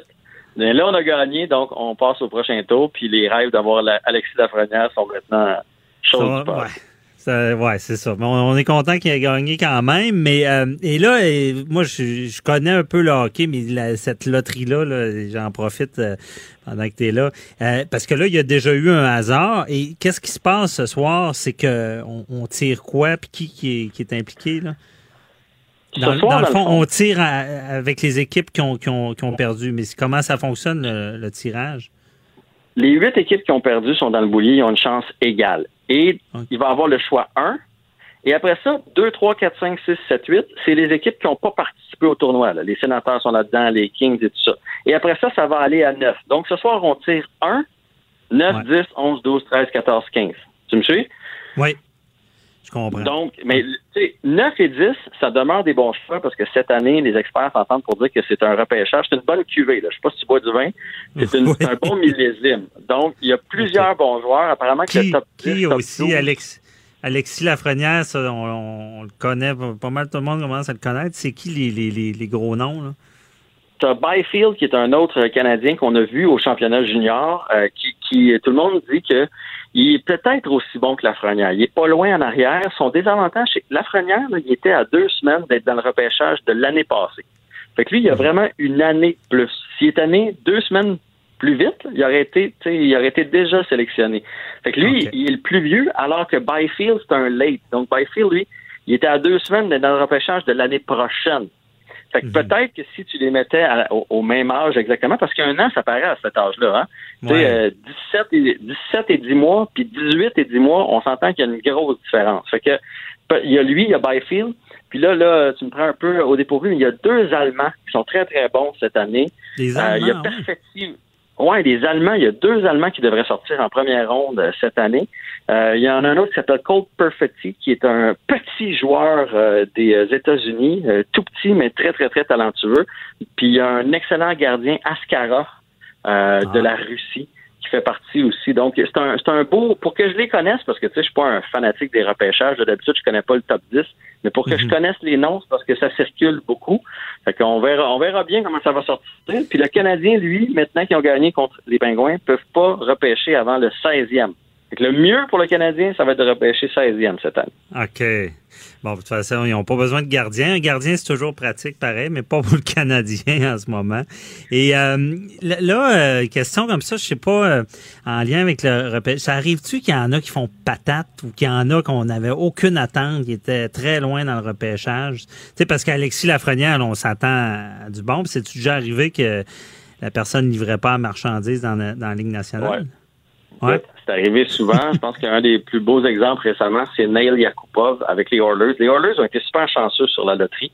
En cinq ans, entre 2010 et 2015, ils ont eu quatre fois le premier choix au total, dont euh, McDavid, McDavid, Taylor Hall. Il y a une année, l'année où nous, on a repêché Galchenyuk, troisième.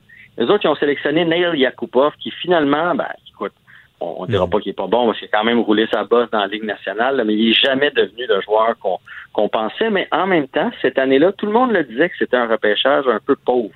C'était pas une année où on considérait excellente avec un joueur de premier plan comme ça.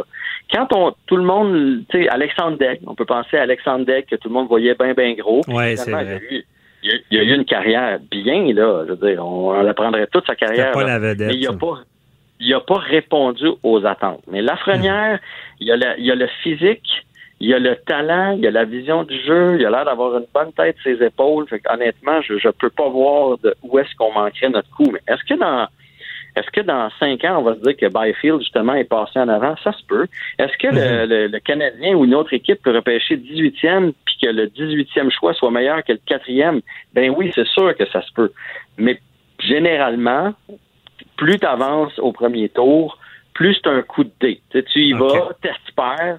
Puis généralement, dans, la première ronde, c'est des gars qui vont jouer dans la Ligue nationale, mais quel va être leur rôle? Quelle va être leur carrière? Est-ce qu'ils vont jouer 15 matchs ou ils vont jouer 1000 matchs? C'est ça, euh, pas grand monde. Ben ouais, c'est pas, c'est pas les valeurs sûres. Comme dans le vin aussi, il y a des valeurs sûres, mais des fois, il y a des belles découvertes. Donc, on va suivre ça. Merci beaucoup, euh, Jean-François. Et on se reparle. OK le reste de la semaine. Bye bye. à partir de demain, ça va être Canadien Flyers. On va parler de ça. Parfait. à demain. Bye. Bye bye. La Banque Q est reconnue pour faire valoir vos avoirs sans vous les prendre. Mais quand vous pensez à votre premier compte bancaire, tu sais, dans le temps à l'école, vous faisiez vos dépôts avec vos scènes dans la petite enveloppe. Hmm, c'était bien beau. Mais avec le temps, ce vieux compte-là vous a coûté des milliers de dollars en frais, puis vous ne faites pas une scène d'intérêt. Avec la Banque Q, vous obtenez des intérêts élevés et aucun frais sur vos services bancaires courants. Autrement dit, ça fait pas mal plus de scènes dans votre enveloppe, ça. Banque Q. Faites valoir vos avoirs. Visitez banqueq.ca pour en savoir plus. Préparez vos questions. Cube Radio vous offre les services juridiques d'avocats sans frais d'honoraires. Appelez ou textez. 187 Cube Radio. Cube Radio. 1877 827 2346. On revient sur le sujet de l'heure, l'inquiétude liée à la rentrée scolaire, inquiétude pour les parents, inquiétude pour les enfants. Euh, on a le ministre Jean-François Roberge tout à l'heure qui devrait nous préciser, nous éclairer, parce que je pense que les gens sont un peu sur le qui-vive. Tout à l'heure, euh, je parlais avec euh, Emmanuel Latraverse, elle disait qu'en Ontario, ils ont su que les écoles ouvraient il y a une semaine. Donc, je pense qu'au Québec, on est quand même prévoyant. Et euh, on en parle avec euh, Maude Goyer, qui est journaliste et chroniqueuse tendance, qui, qui, est mère aussi. Bonjour. Bonjour, François David. Merci d'être avec nous. Euh, euh, bon, comment tu vois ça, cette rentrée-là? C'est une boîte noire ou euh, on est prêt? C'est tout à fait une boîte noire. Quand on pense, là, je, lisais un article dans The Economist qui disait qu'il y avait 90% des élèves sur la planète qui ne pouvaient pas fréquenter l'école physiquement depuis le mois d'avril.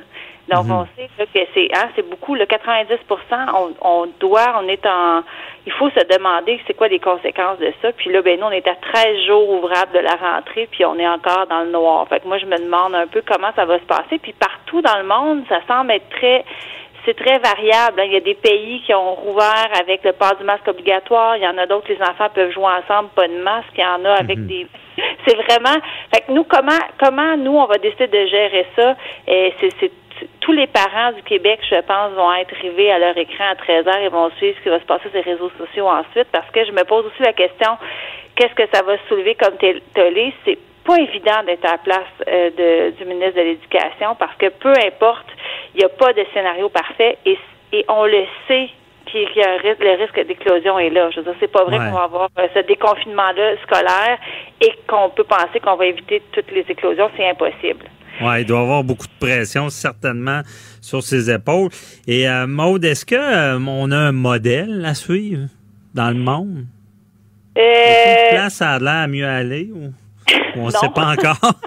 non, c'est ça, c'est un peu ça le problème avec ce foutu virus-là, euh, François David, c'est qu'il est un peu insaisissable. On, est, on apprend encore à le connaître puis à comprendre sa, sa, façon de faire parce que même euh, euh, certaines écoles qui avaient commencé d'une certaine façon, je pense en Israël par exemple, ils avaient commencé par faire des bulles. Finalement, ça a été là, ça a été arrêté. Les espèces de bulles, d'eux autres, je pense que c'était 12 élèves.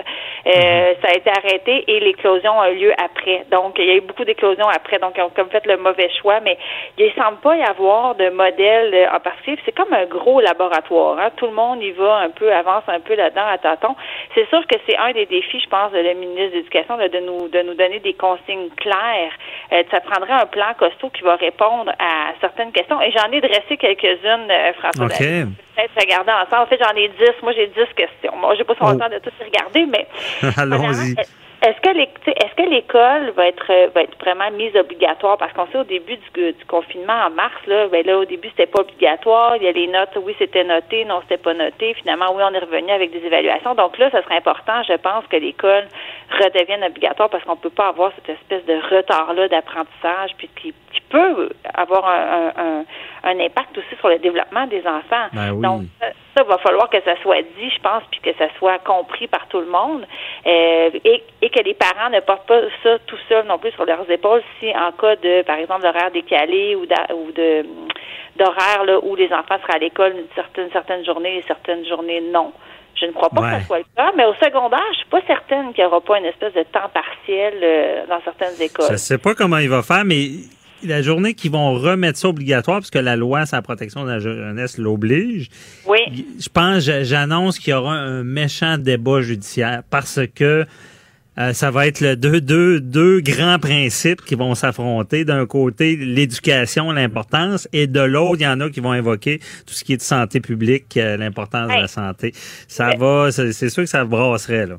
Ben oui, c'est ça, mais je me mets dans le cas, par exemple, d'une famille qui est, euh, dont, dont, un des parents aurait des complications de santé, est immunosupprimé ou peu importe. Donc là, eh, comment on fait, comment on gère ça, c'est extrêmement stressant pour eux d'envoyer des enfants. Là, si tu sais pas exactement comment ça va être contrôlé. Donc, moi, je peux comprendre que parents décident de faire l'école à la maison, mais là, est-ce qu'il va avoir du support? Ça faisait partie de mes questions. Est-ce que si on décide de pas envoyer notre enfant, est-ce qu'on va avoir un support adéquat? Ou encore, mhm. s'il y a un cas de COVID euh, qui est déclaré ou un enfant qui se sent pas bien puis on attend le résultat du test, est-ce que on le retire tout de suite? Est-ce qu'on ferme la classe? Est-ce qu'on ferme l'école? Est-ce que les enfants qui ont fréquenté cet enfant-là dans la même, justement, la bulle, vont devoir se retirer? Puis si oui, combien de temps? Puis pendant qu'ils sont retirés, est-ce qu'ils vont avoir une école à distance digne de ce nom? Est-ce qu'ils vont avoir du sport? Ça Mhm. fait beaucoup. Il y a comme un, il y a comme un escalade. Il y a comme un, Ben oui.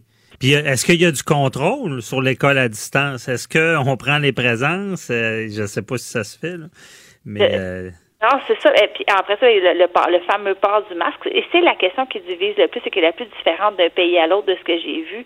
Euh, le port du masque, est-ce qu'il va avoir une consigne claire? Euh, Est-ce qu'on le porte dans l'autobus scolaire? Est-ce qu'on le porte en sixième année? C'est des enfants de 12 ans et plus. En ce moment, on le sait, pour les, les transports en commun puis les espaces publics fermés, les enfants de 12 ans et plus doivent le porter. Donc là, à l'école, ben ça devrait s'appliquer. Mais si on regarde les consignes qui ont été mises en juin, ça faisait pas partie des consignes, il n'y avait pas de masque là-dedans. Euh, donc, moi, je pense, par exemple, pour les déplacements des élèves euh, à l'école secondaire, mon garçon euh, fréquente une grosse école de 1200 élèves. Euh, je veux dire, est-ce va- comment ils vont faire ça?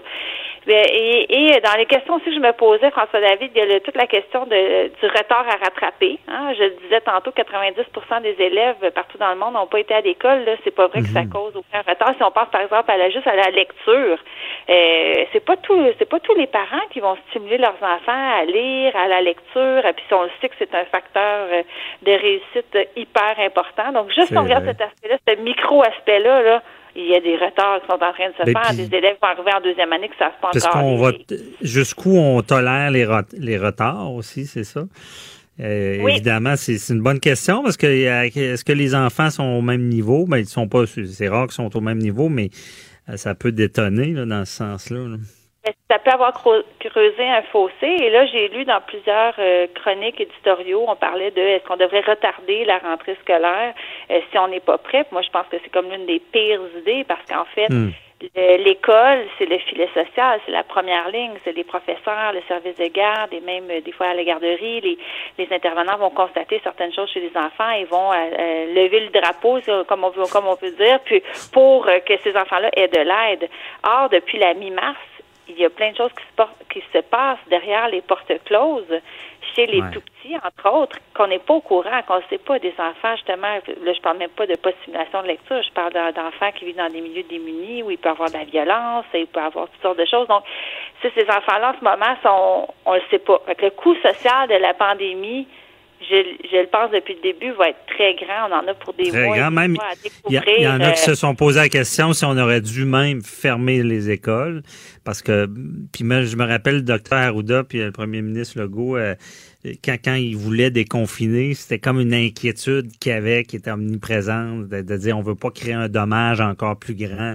Parce que c'est sûr que c'est la, la base, les enfants, c'est, c'est, des périodes importantes pour eux, là, puis euh, c'est ça qu'on connaît pas encore. hein.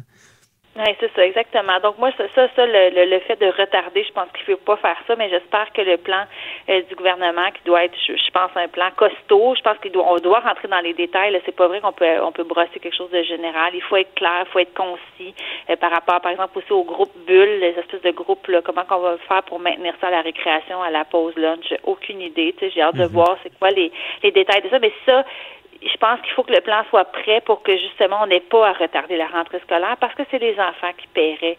Plusieurs enfants, en tout cas, il y en a qui sont très... Moi, mon garçon de, de 13 ans serait très content que la rentrée n'ait pas lieu tout de suite parce qu'il a bien aimé a- ça par l'école à la maison.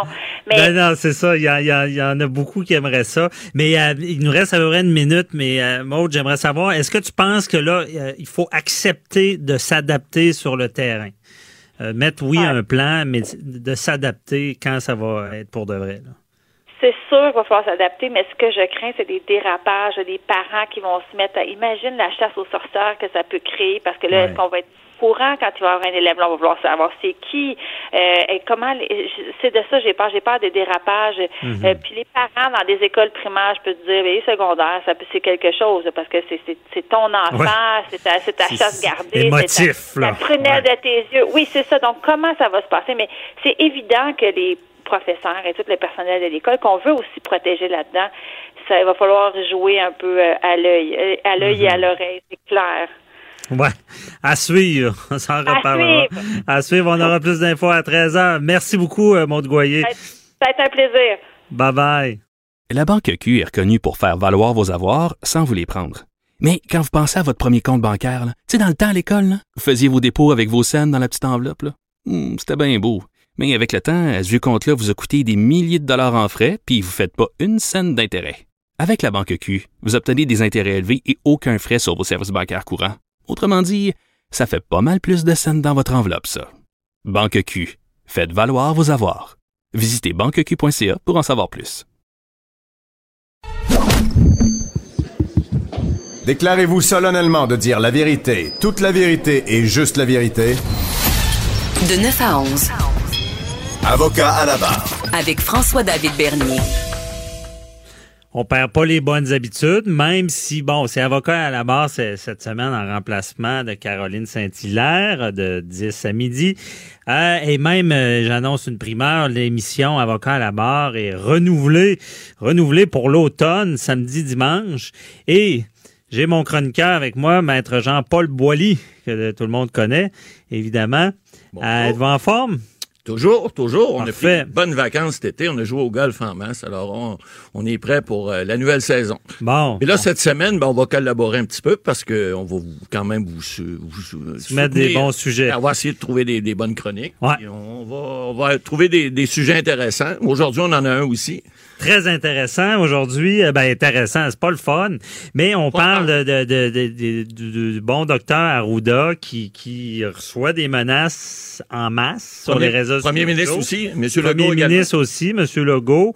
Et euh, pire que ça, moi ça, ça me jette à terre. Heureusement, la personne a été arrêtée. Quelqu'un qui va publier l'adresse sur les médias sociaux en mettant une phrase pas menaçante, mais c'est comme dire euh, fais attention à toi, mon ami. Euh, by the way, si ça vous tente de communiquer avec, ben voici son adresse et son numéro de téléphone. Ben ça, le ticoun qui a fait ça, là, des petites nouvelles pour lui. D'abord, cette semaine, il y a eu la visite à Ding Dong chez eux, Sûreté du Québec. Bonjour, monsieur. Vous avez fait des trucs qui, qui sont peut-être pas corrects. Parce que les gens pensent que sur les réseaux sociaux sont anonymes, puis euh, les adresses IP peuvent pas re- retrouver. Non, non, on a des petites nouvelles pour eux autres. D'abord, les réseaux sociaux, là, c'est pas anonyme, là. C'est, c'est, pas, t'es pas dans ton petit coin tout seul, là, puis dans ton coin d'ascenseur. Non, non, c'est pas ça. C'est l'inverse. C'est un ventilateur. C'est, c'est, ça crache partout. Et puis là, les gens reprennent, les gens partagent. Alors, ce monsieur-là a fait des choses, puis là, évidemment, on va regarder parce que on est des avocats. On va regarder c'est quoi les conséquences de ça. On a vu, il y a eu des arrestations, promesses de comparaître au mois d'octobre. Des PCP n'a pas été très avare de, de, de, de, commentaires là-dessus. A dit, écoutez, on va vous faire valoir plus tard là, quelles vont être les accusations portées, etc. Mais il y a des possibilités qui existent dans le code criminel.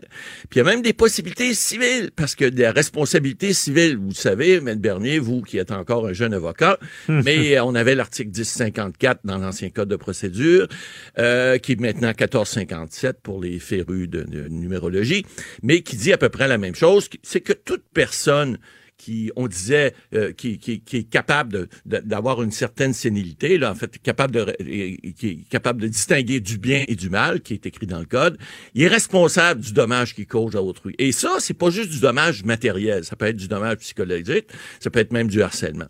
Alors, dans ces cas-là, le docteur Arruda pourrait très bien euh, décider lui-même de poursuivre, de poursuivre au civil, parce que ça cause des dommages. Écoutez, là, euh, Ouais. on a beau dire, puis là, on parle de ce monsieur-là, là, je le nommerai pas, là, parce que je veux pas y faire... Mais ça dépend du portefeuille de la personne poursuivie. Il y a ça aussi, parce on que, peut évidemment, poursuivre et rien avoir. Un jugement encadré, ça vaut pas cher. Alors, Ouais. un jugement sur un, sur un, dans un cadre, sur un mur, que tu peux pas exécuter par un huissier parce que la personne n'a pas de bien à faire saisir, ça vaut pas cher. Mais des fois, il y a des questions de respect aussi. Il y a des questions de, de, de, de, de- faire en sorte que les gens n'abusent pas de leur pouvoir, entre guillemets, parce que les réseaux sociaux, c'est un pouvoir. C'est un, un pouvoir qui qui est presque aussi important que les médias maintenant, avec les années. Moi qui est plus vieux, qui ai connu les périodes où on n'avait pas de cellulaire, on n'avait pas de, de réseaux sociaux, on, a- on fait difficilement euh, euh, faire aller une nouvelle autrement que par les médias traditionnels. Maintenant, c'est plus le cas. Alors, avec les réseaux sociaux, et là, les gens pensent que parce qu'ils écrivent en arrière d'un ordinateur, comme je disais tout à l'heure, il n'y a pas de conséquences. Le code criminel prévoit, puis vous le savez mieux que moi, parce que vous avez quand même une certaine expertise là-dedans, euh, euh, il prévoit deux sortes d'infractions euh, qui peuvent être, qui pourraient être utilisées, puis dans, dans lequel, si on y va par voie sommaire, évidemment, par voie sommaire, vous le savez, ce sont des infractions qui sont moindres, donc avec des peines moindres, mais avec- si on y va par voie criminelle, là, on peut aller jusqu'à 10 ans de prison, c'est sérieux. Alors, sérieux. On, on parle, un article, par exemple, 264.1, à ne pas confondre à, à 264.1, ça, c'est les subtilités de la justice. hein. Des fois, on, on dire un numéro de- d'article, puis on se pense savant, on va le lire, on dit, ben, c'est pas ça, non, ça, c'est point 1. On parle de 1 en parenthèse, on parle de harcèlement criminel. Et ça, lorsqu'on le lit, c'est important parce que on dit que c'est quelqu'un qui fait quelque chose sans se soucier de ce qu'elle euh, de ce que la personne qui est harcelée euh, puisse recevoir euh, euh, des effets déraisonnables pour elle ou craindre pour sa sécurité. Alors, dans le cas, par exemple, euh, du, du- fait que le monsieur a dit subtilement, ben là, écoutez, une petite tape dans le dos, mais on sait très bien que ce monsieur-là était avec la gang de complotistes, quelqu'un qui dit que non, c'est pas vrai, euh, c'est ce qui est vrai, c'est ce qu'une personne a dit sur Facebook, et les 100, euh, 100, 120 ou, ou 1200 spécialistes à travers le monde qui ont dit non, c'est pas ça, non, c'est pas important, c'est ce que cette personne-là dit, puis liberté, puis ah ouais donc. Non, non, écoutez, euh, euh, quand vous faites des gestes comme ça, c'est des gestes de harcèlement. C'est du harcèlement qui peut être criminel, et vous pouvez être poursuivi, et c'est ce qui va y arriver possiblement, même si on n'a pas fait part encore des, des poursuites. Mais il y a plus que ça. Il y a 264.1, à ne pas confondre avec un en parenthèse, qui, elle, on parle de voies de fait. Hein? Voies de fait et des menaces de mort, c'est également des voies de fait. Alors là, on a vu également, et on le sait pas parce que le DPCP n'a pas, la, la porte-parole n'a pas. Vendredi, je prenais l'entrevue que l'excellent Félix Seguin donnait à notre ami Pierre Nantel là, sur les ondes de Cube euh, vendredi matin. J'écoute Cube, moi, le matin. Je- Bon, bonne et vous, mais moi, j'écoute Cube. Alors, donc, euh, il disait que euh, on n'a pas, on ne sait pas encore, même ses sources, parce que généralement, le bureau d'enquête a des bonnes sources. Et il pouvait pas dire encore quel genre d'accusation il aurait. Mais certain que ce monsieur-là a été rencontré. Puis s'il y a une promesse de comparaître au mois d'octobre, ben, il y a des accusations qui ont été portées. Lesquelles? Ouais, mais proférer des menaces, je pense que ça ressemble à ça parce que une menace n'est pas obligée d'être directe. Non. Excusez euh, pour les oreilles chasses, là, si je dis euh, je vais te tuer, tu sais, c'est- ça c'est direct. Si je dis euh, si je suis dans un groupe criminel puis je dis hey, euh, Hey, mon ami, que mon ami euh, Connais-tu un tel que. euh, que- J'espère que ça va bien aller demain. euh, tu sais, c'est un peu Ça peut être subtil, ça peut être subtil. C'est une menace Ben, aussi. tout à fait, Pas de publier l'adresse, là, c'est mettre une cible sur quelqu'un. Ah, tout à fait. Euh, c'est, c'est... Puis là, on peut pas aller à la...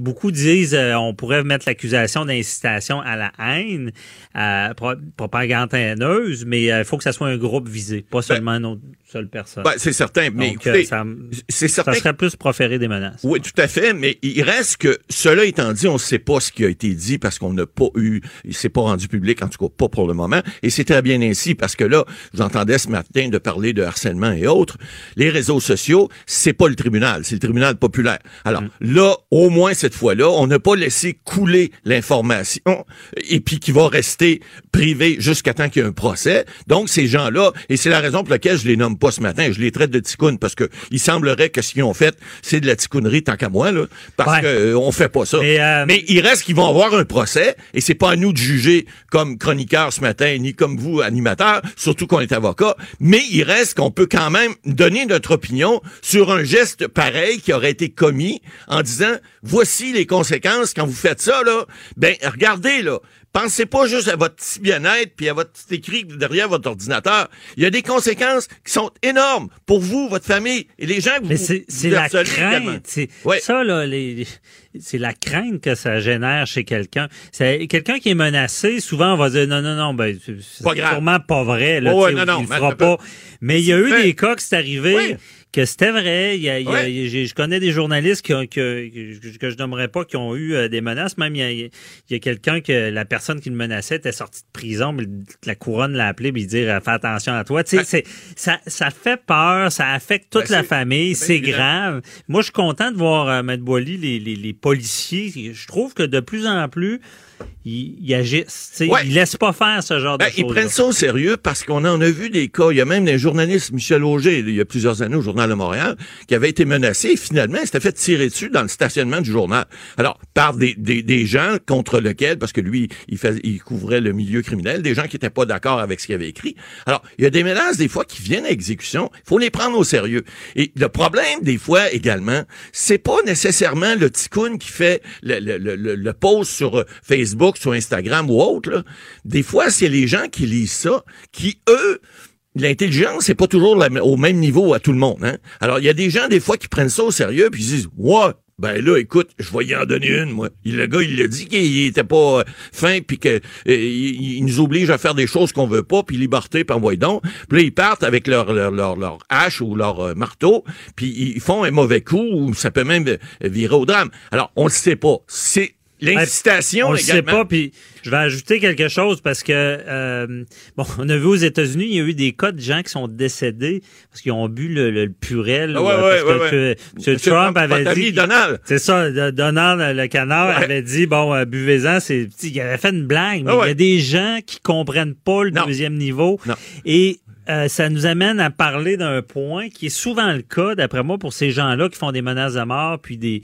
euh, là, je ne sais pas sur la, sur la personne qui a publié l'adresse, mais il y a souvent des problèmes de santé mentale aussi. Ouais, ben il y a ça aussi parce que des gens des fois, ils ont accès aux réseaux sociaux et ça veut pas dire, on disait tout à l'heure, il y en a qui sont plus faibles d'esprit. À, l'époque, dans le code civil, on l'a enlevé maintenant, mais on parlait des fous furieux et imbéciles. Là. Ben je garderai le dernier mot. Des imbéciles, il y en a encore. Et puis euh, fous furieux, ça n'existe plus dans le dialogue. On parle de personnes avec des fois des, des, des problèmes mentaux. On on n'est plus politiquement correct, mais ça veut dire la même chose. Hein, pas peur des mots. Alors il y a des gens des fois qui n'ont pas la capacité mentale de comprendre quelque chose. Ils le prennent, euh, ils le prennent pas au deuxième degré, ils le prennent au premier degré. Puis là, ben ils, vont faire des gestes qui vont faire en sorte qu'il va y avoir des conséquences, mais pas juste pour eux, les gens autour, les gens qui vont attaquer, les familles, parce que les gens, évidemment, si Monsieur Arruda, par exemple, il y a une famille, il y a des enfants, il y a, bon, même s'ils sont plus vieux, peu importe, des petits-enfants, tu sais pas, tu sais pas à qui ça peut euh, s'adresser, puis lorsque tu fais des menaces comme ça, sur Internet ou autrement, tu t'adresses à un public tellement large, tellement vaste, que tu sais pas quel ticoun va prendre ça au sérieux. C'est quand je dis que tu mets une cible sur quelqu'un. Il y, y en a qui peuvent prendre ça au sérieux. Ils ont l'adresse en main, puis tu leur as fourni. Puis ça, c'est un un autre numéro de point. qu'on- téléphone? Ouais, numéro de téléphone. Tu sais pas, il y en, y en, en tout cas, il y en a qui peuvent pre- prendre ça euh, au premier degré, puis c'est c'est très dangereux. Puis moi, je me pose la question aussi, quand on parle de l'adresse, comment il y a eu cette adresse-là? Ah ben ça, c'est une autre chose. Évidemment, ce monsieur-là, ou en fait cet individu-là, là, je ne pas le nommer, mais il reste que il, il a fallu qu'il fouille en quelque part. Là. C'est pas c'est pas public, le directeur de la santé publique, puis le premier ministre non plus. Bon, on a une idée ici à Québec où est-ce qu'il demeure, pas tellement loin de notre bureau d'ailleurs. Mais, Ouais, mais, il, il reste que c'est pas c'est pas nécessairement. Mais le premier ministre, il y a des gardes du corps? Oui, il le, le docteur, directeur de la Il n'a pas. Bon. Alors, puis il n'y a, il y a pas de chauffeur, il n'y a pas rien. Là, je sais pas si la Sûreté du Québec, ils ont peut-être offert. Il faudrait protection. fouiller, j'espère. Ben, j'espère que en, oui, en mais- temps de crise comme ça, j'imagine que le docteur Arruda a une protection digne d'un ministre. Jo- J'ose espérer que oui, parce que là, on voit qu'il y a eu des menaces concrètes. Donc, les policiers l'ont pris au sérieux. Ils ont procédé à des arrestations. Donc, ils n'ont pas pris ça à la légère. J'imagine qu'ils ont offert une protection. En fait, j'espère pour lui. Parce qu'écoutez, euh, là, les gens, des complotistes, ça me fait tellement rire. On voit toutes sortes d'affaires sur les réseaux sociaux. On voit, ben là, il nous a dit au mois d'avril que les masques... Écoutez, la santé publique, là, elle est comme la vie. Ça évolue. On est devant une pandémie. On est devant quelque chose qu'on n'a jamais vécu. Il y a des fous dans la vie qui changent pas d'idée. Puis directeur de la santé publique, ce que je sache, il est pas fou. Alors, lui, il a dit à un moment donné, bon, je pense pas que ça soit utile. Puis à un moment donné, comme il est pas fou, il a changé d'idée parce que là, il s'est rendu compte que peut-être avec l'augmentation des cas, avec ci, avec ça, avec les risques, ils ont décidé ensemble, il est pas tout seul, ils sont toute une équipe, ils ont décidé que c'était maintenant rendu nécessaire et c'était non seulement nécessaire, mais ça allait pro- probablement protéger encore plus la population. Et puis là, ces gens-là qui font des menaces, puis vont faire des menaces de mort, moi j'en reviens pas. Je me dis, faut-tu être cave au cube? Faut-tu être colon? Faut-tu être Ou malade. ou, ou encore malade. Mais, mais là-dedans, il y en a, ils sont pas malades. Non, non. Ils ont la, la liberté de penser. Ils l'ont tellement qu'ils font valoir leurs droits. Ils ont le droit de faire valoir leurs droits.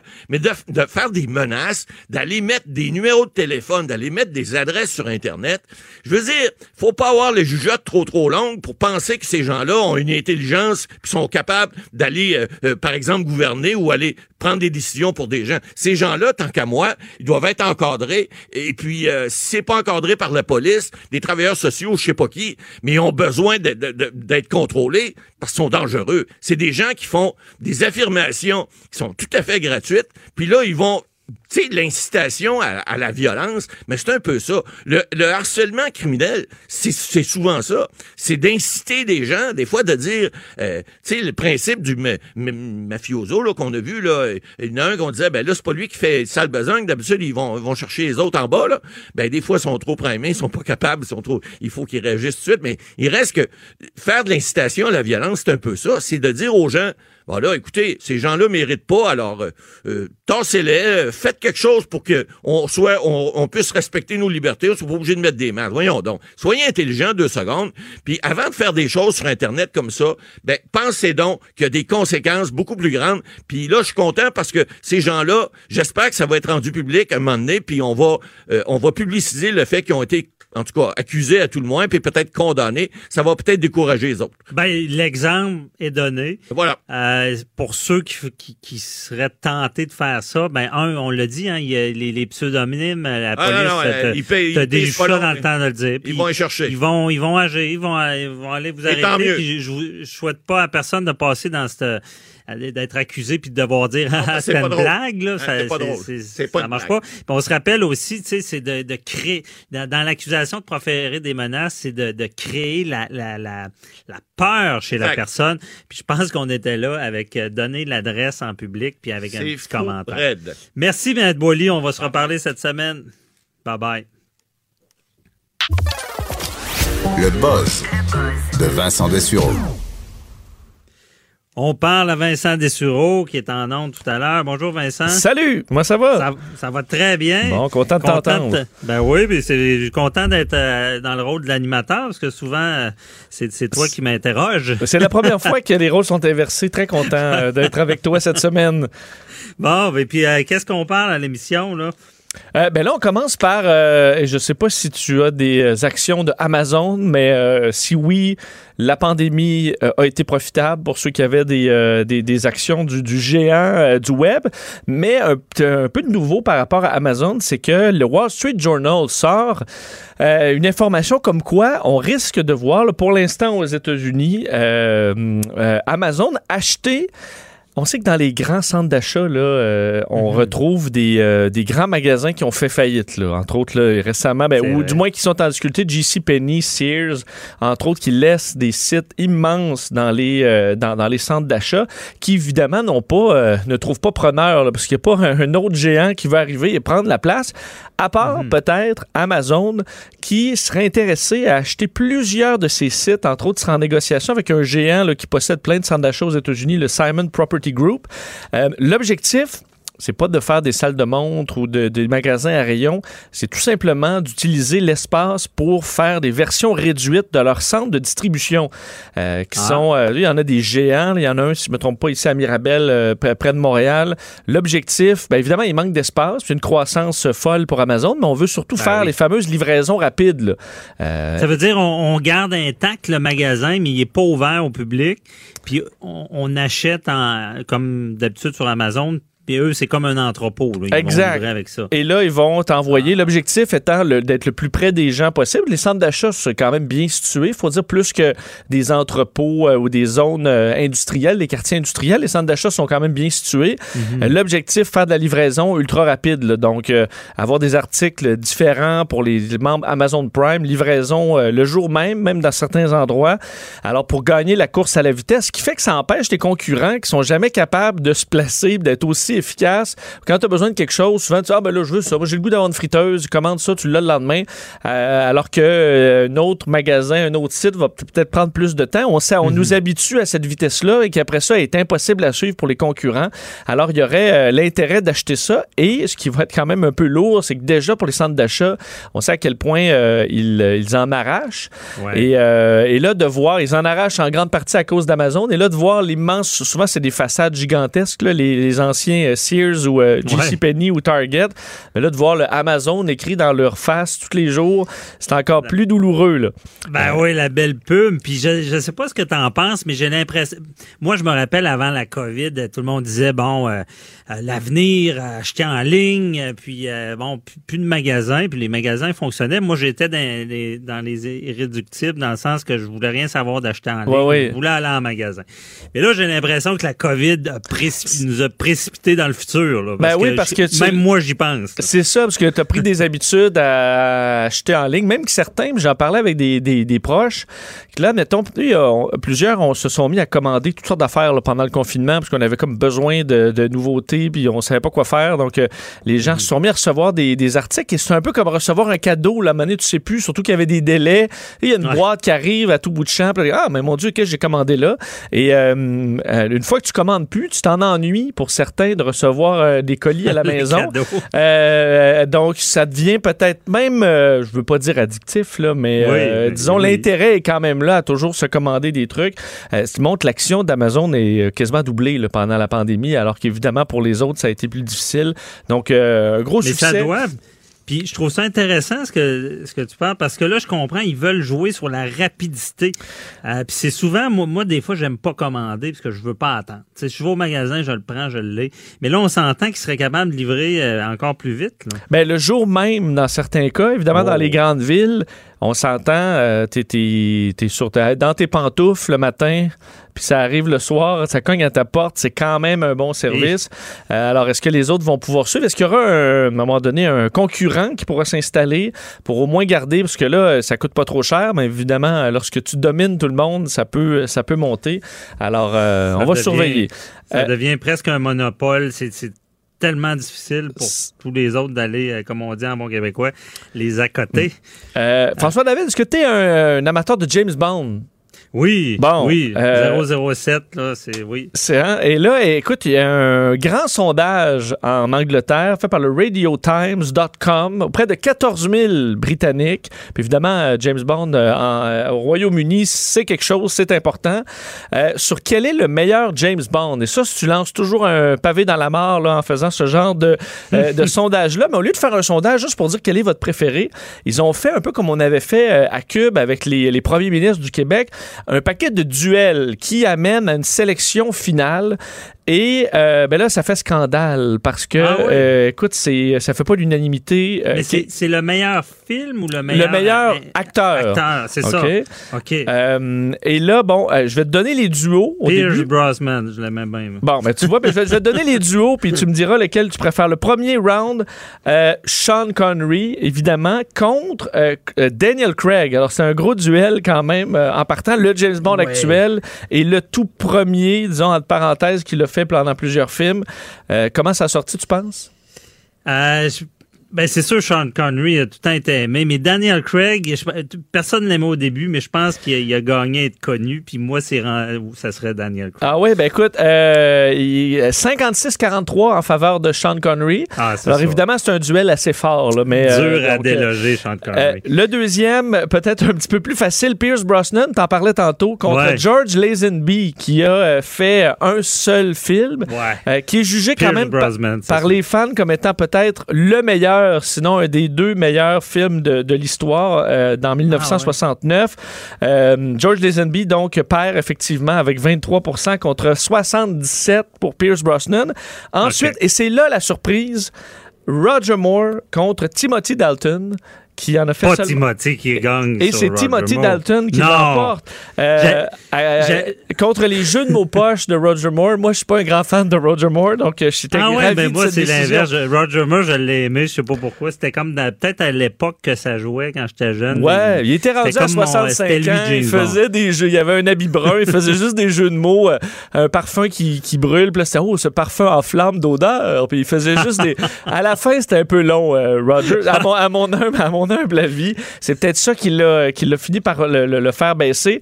Et euh, donc, ensuite, les, les trois gagnants étaient mis un contre l'autre, soit Connery, Dalton et Pierce Brosnan. Et c'est Sean Connery qui Ouais. l'emporte comme étant le meilleur James Bond de tous les temps à 44% Mais, autre surprise, le deuxième est Timothy Dalton. Euh, Coudon. Il y a des beaux yeux bleus, c'est peut-être ça. oui, mais il était, moi, je l'ai quand même euh, bien aimé. Et Pierce Brosnan qui euh, a la médaille de bronze. Alors, c'est c'est la surprise là-dedans parce que, je, écoute, j'ai pas le choix de sortir l'anecdote quand je le peux. J'ai soupé en tête à tête avec l'un de ces acteurs-là. Euh, selon toi, lequel? Hey, il me semble que Roger Moore, il venait souvent au Québec. Ouais, j'aimerais bien, mais non, c'est George Lazenby, donc celui qui a fait un seul film, euh, qui est quand même un personnage. Il y a un documentaire extraordinaire sur George Lazenby. Qui Mais dans un- quel contexte? Euh, en fait, c'est qu'il était. euh, son, son documentaire était présenté au Festival du film de Québec. Et je devais l'interviewer et les organisateurs m'ont fait manger avec lui dans le, au restaurant du, au sommet du Concorde. là. Alors, euh, on a pu jaser, mais ce gars-là a une histoire de fou parce qu'il est devenu du jour au lendemain. Lui, c'était pas un acteur. Il est devenu. Il, s'est, il est allé chercher un costume euh, qui ressemblait à celui de Sean Connery. Il est arrivé avec toute la confiance du monde à l'audition. Il avait une gueule pour ça. Il a été pris. Euh, et euh, il est devenu une superstar du jour au lendemain. Ensuite, il a, ça il a monté à la tête. Il s'est mis à demander des prix de fou et on ne l'a Ah, pas ok. repris. Et il a perdu un peu. Il a saboté sa carrière comme ça. Mais il s'est, lui, il y a, je sais pas combien de Bond Girls dans ce film-là. J'ai demandé là, avec combien as-tu des relations sexuelles? Il a dit toutes sauf une. C'est la- l'actrice principale dans le film qui voulait rien savoir de lui. Mais il donne vraiment, vraiment une, une bouille sympathique. Donc, euh, le moins Ah, connu, mais bon. pas le moins intéressant. Alors, euh, Sean Connery, c'est le grand champion quand même. Ouais, C'est bon, c'est un curriculum vitae euh, aussi d'avoir joué James Bond. Ouais, mais après ça, ça a été plus dur pour le curriculum, mais euh, quand même, quand même, une belle histoire. Quand même, hey, il nous reste euh, un peu. Tu voulais parler des, des- des- du monde euh, narcissique. Ben, il nous reste 10 secondes. Je dois te dire, écoutez mon Oh. émission à 13h. Je vais en reparler des pervers Bon, narcissiques. On s'en reparle plus tard. Parfait. Bon, ben, j'invite tout le monde à t'écouter tantôt. Merci, euh, Vincent. Bye bye. Cette émission est maintenant disponible en podcast. Rendez-vous dans la section balado de l'application ou du site cube.radio pour une écoute sur mesure en tout temps. Cube Radio, autrement dit. Et maintenant, autrement écouté.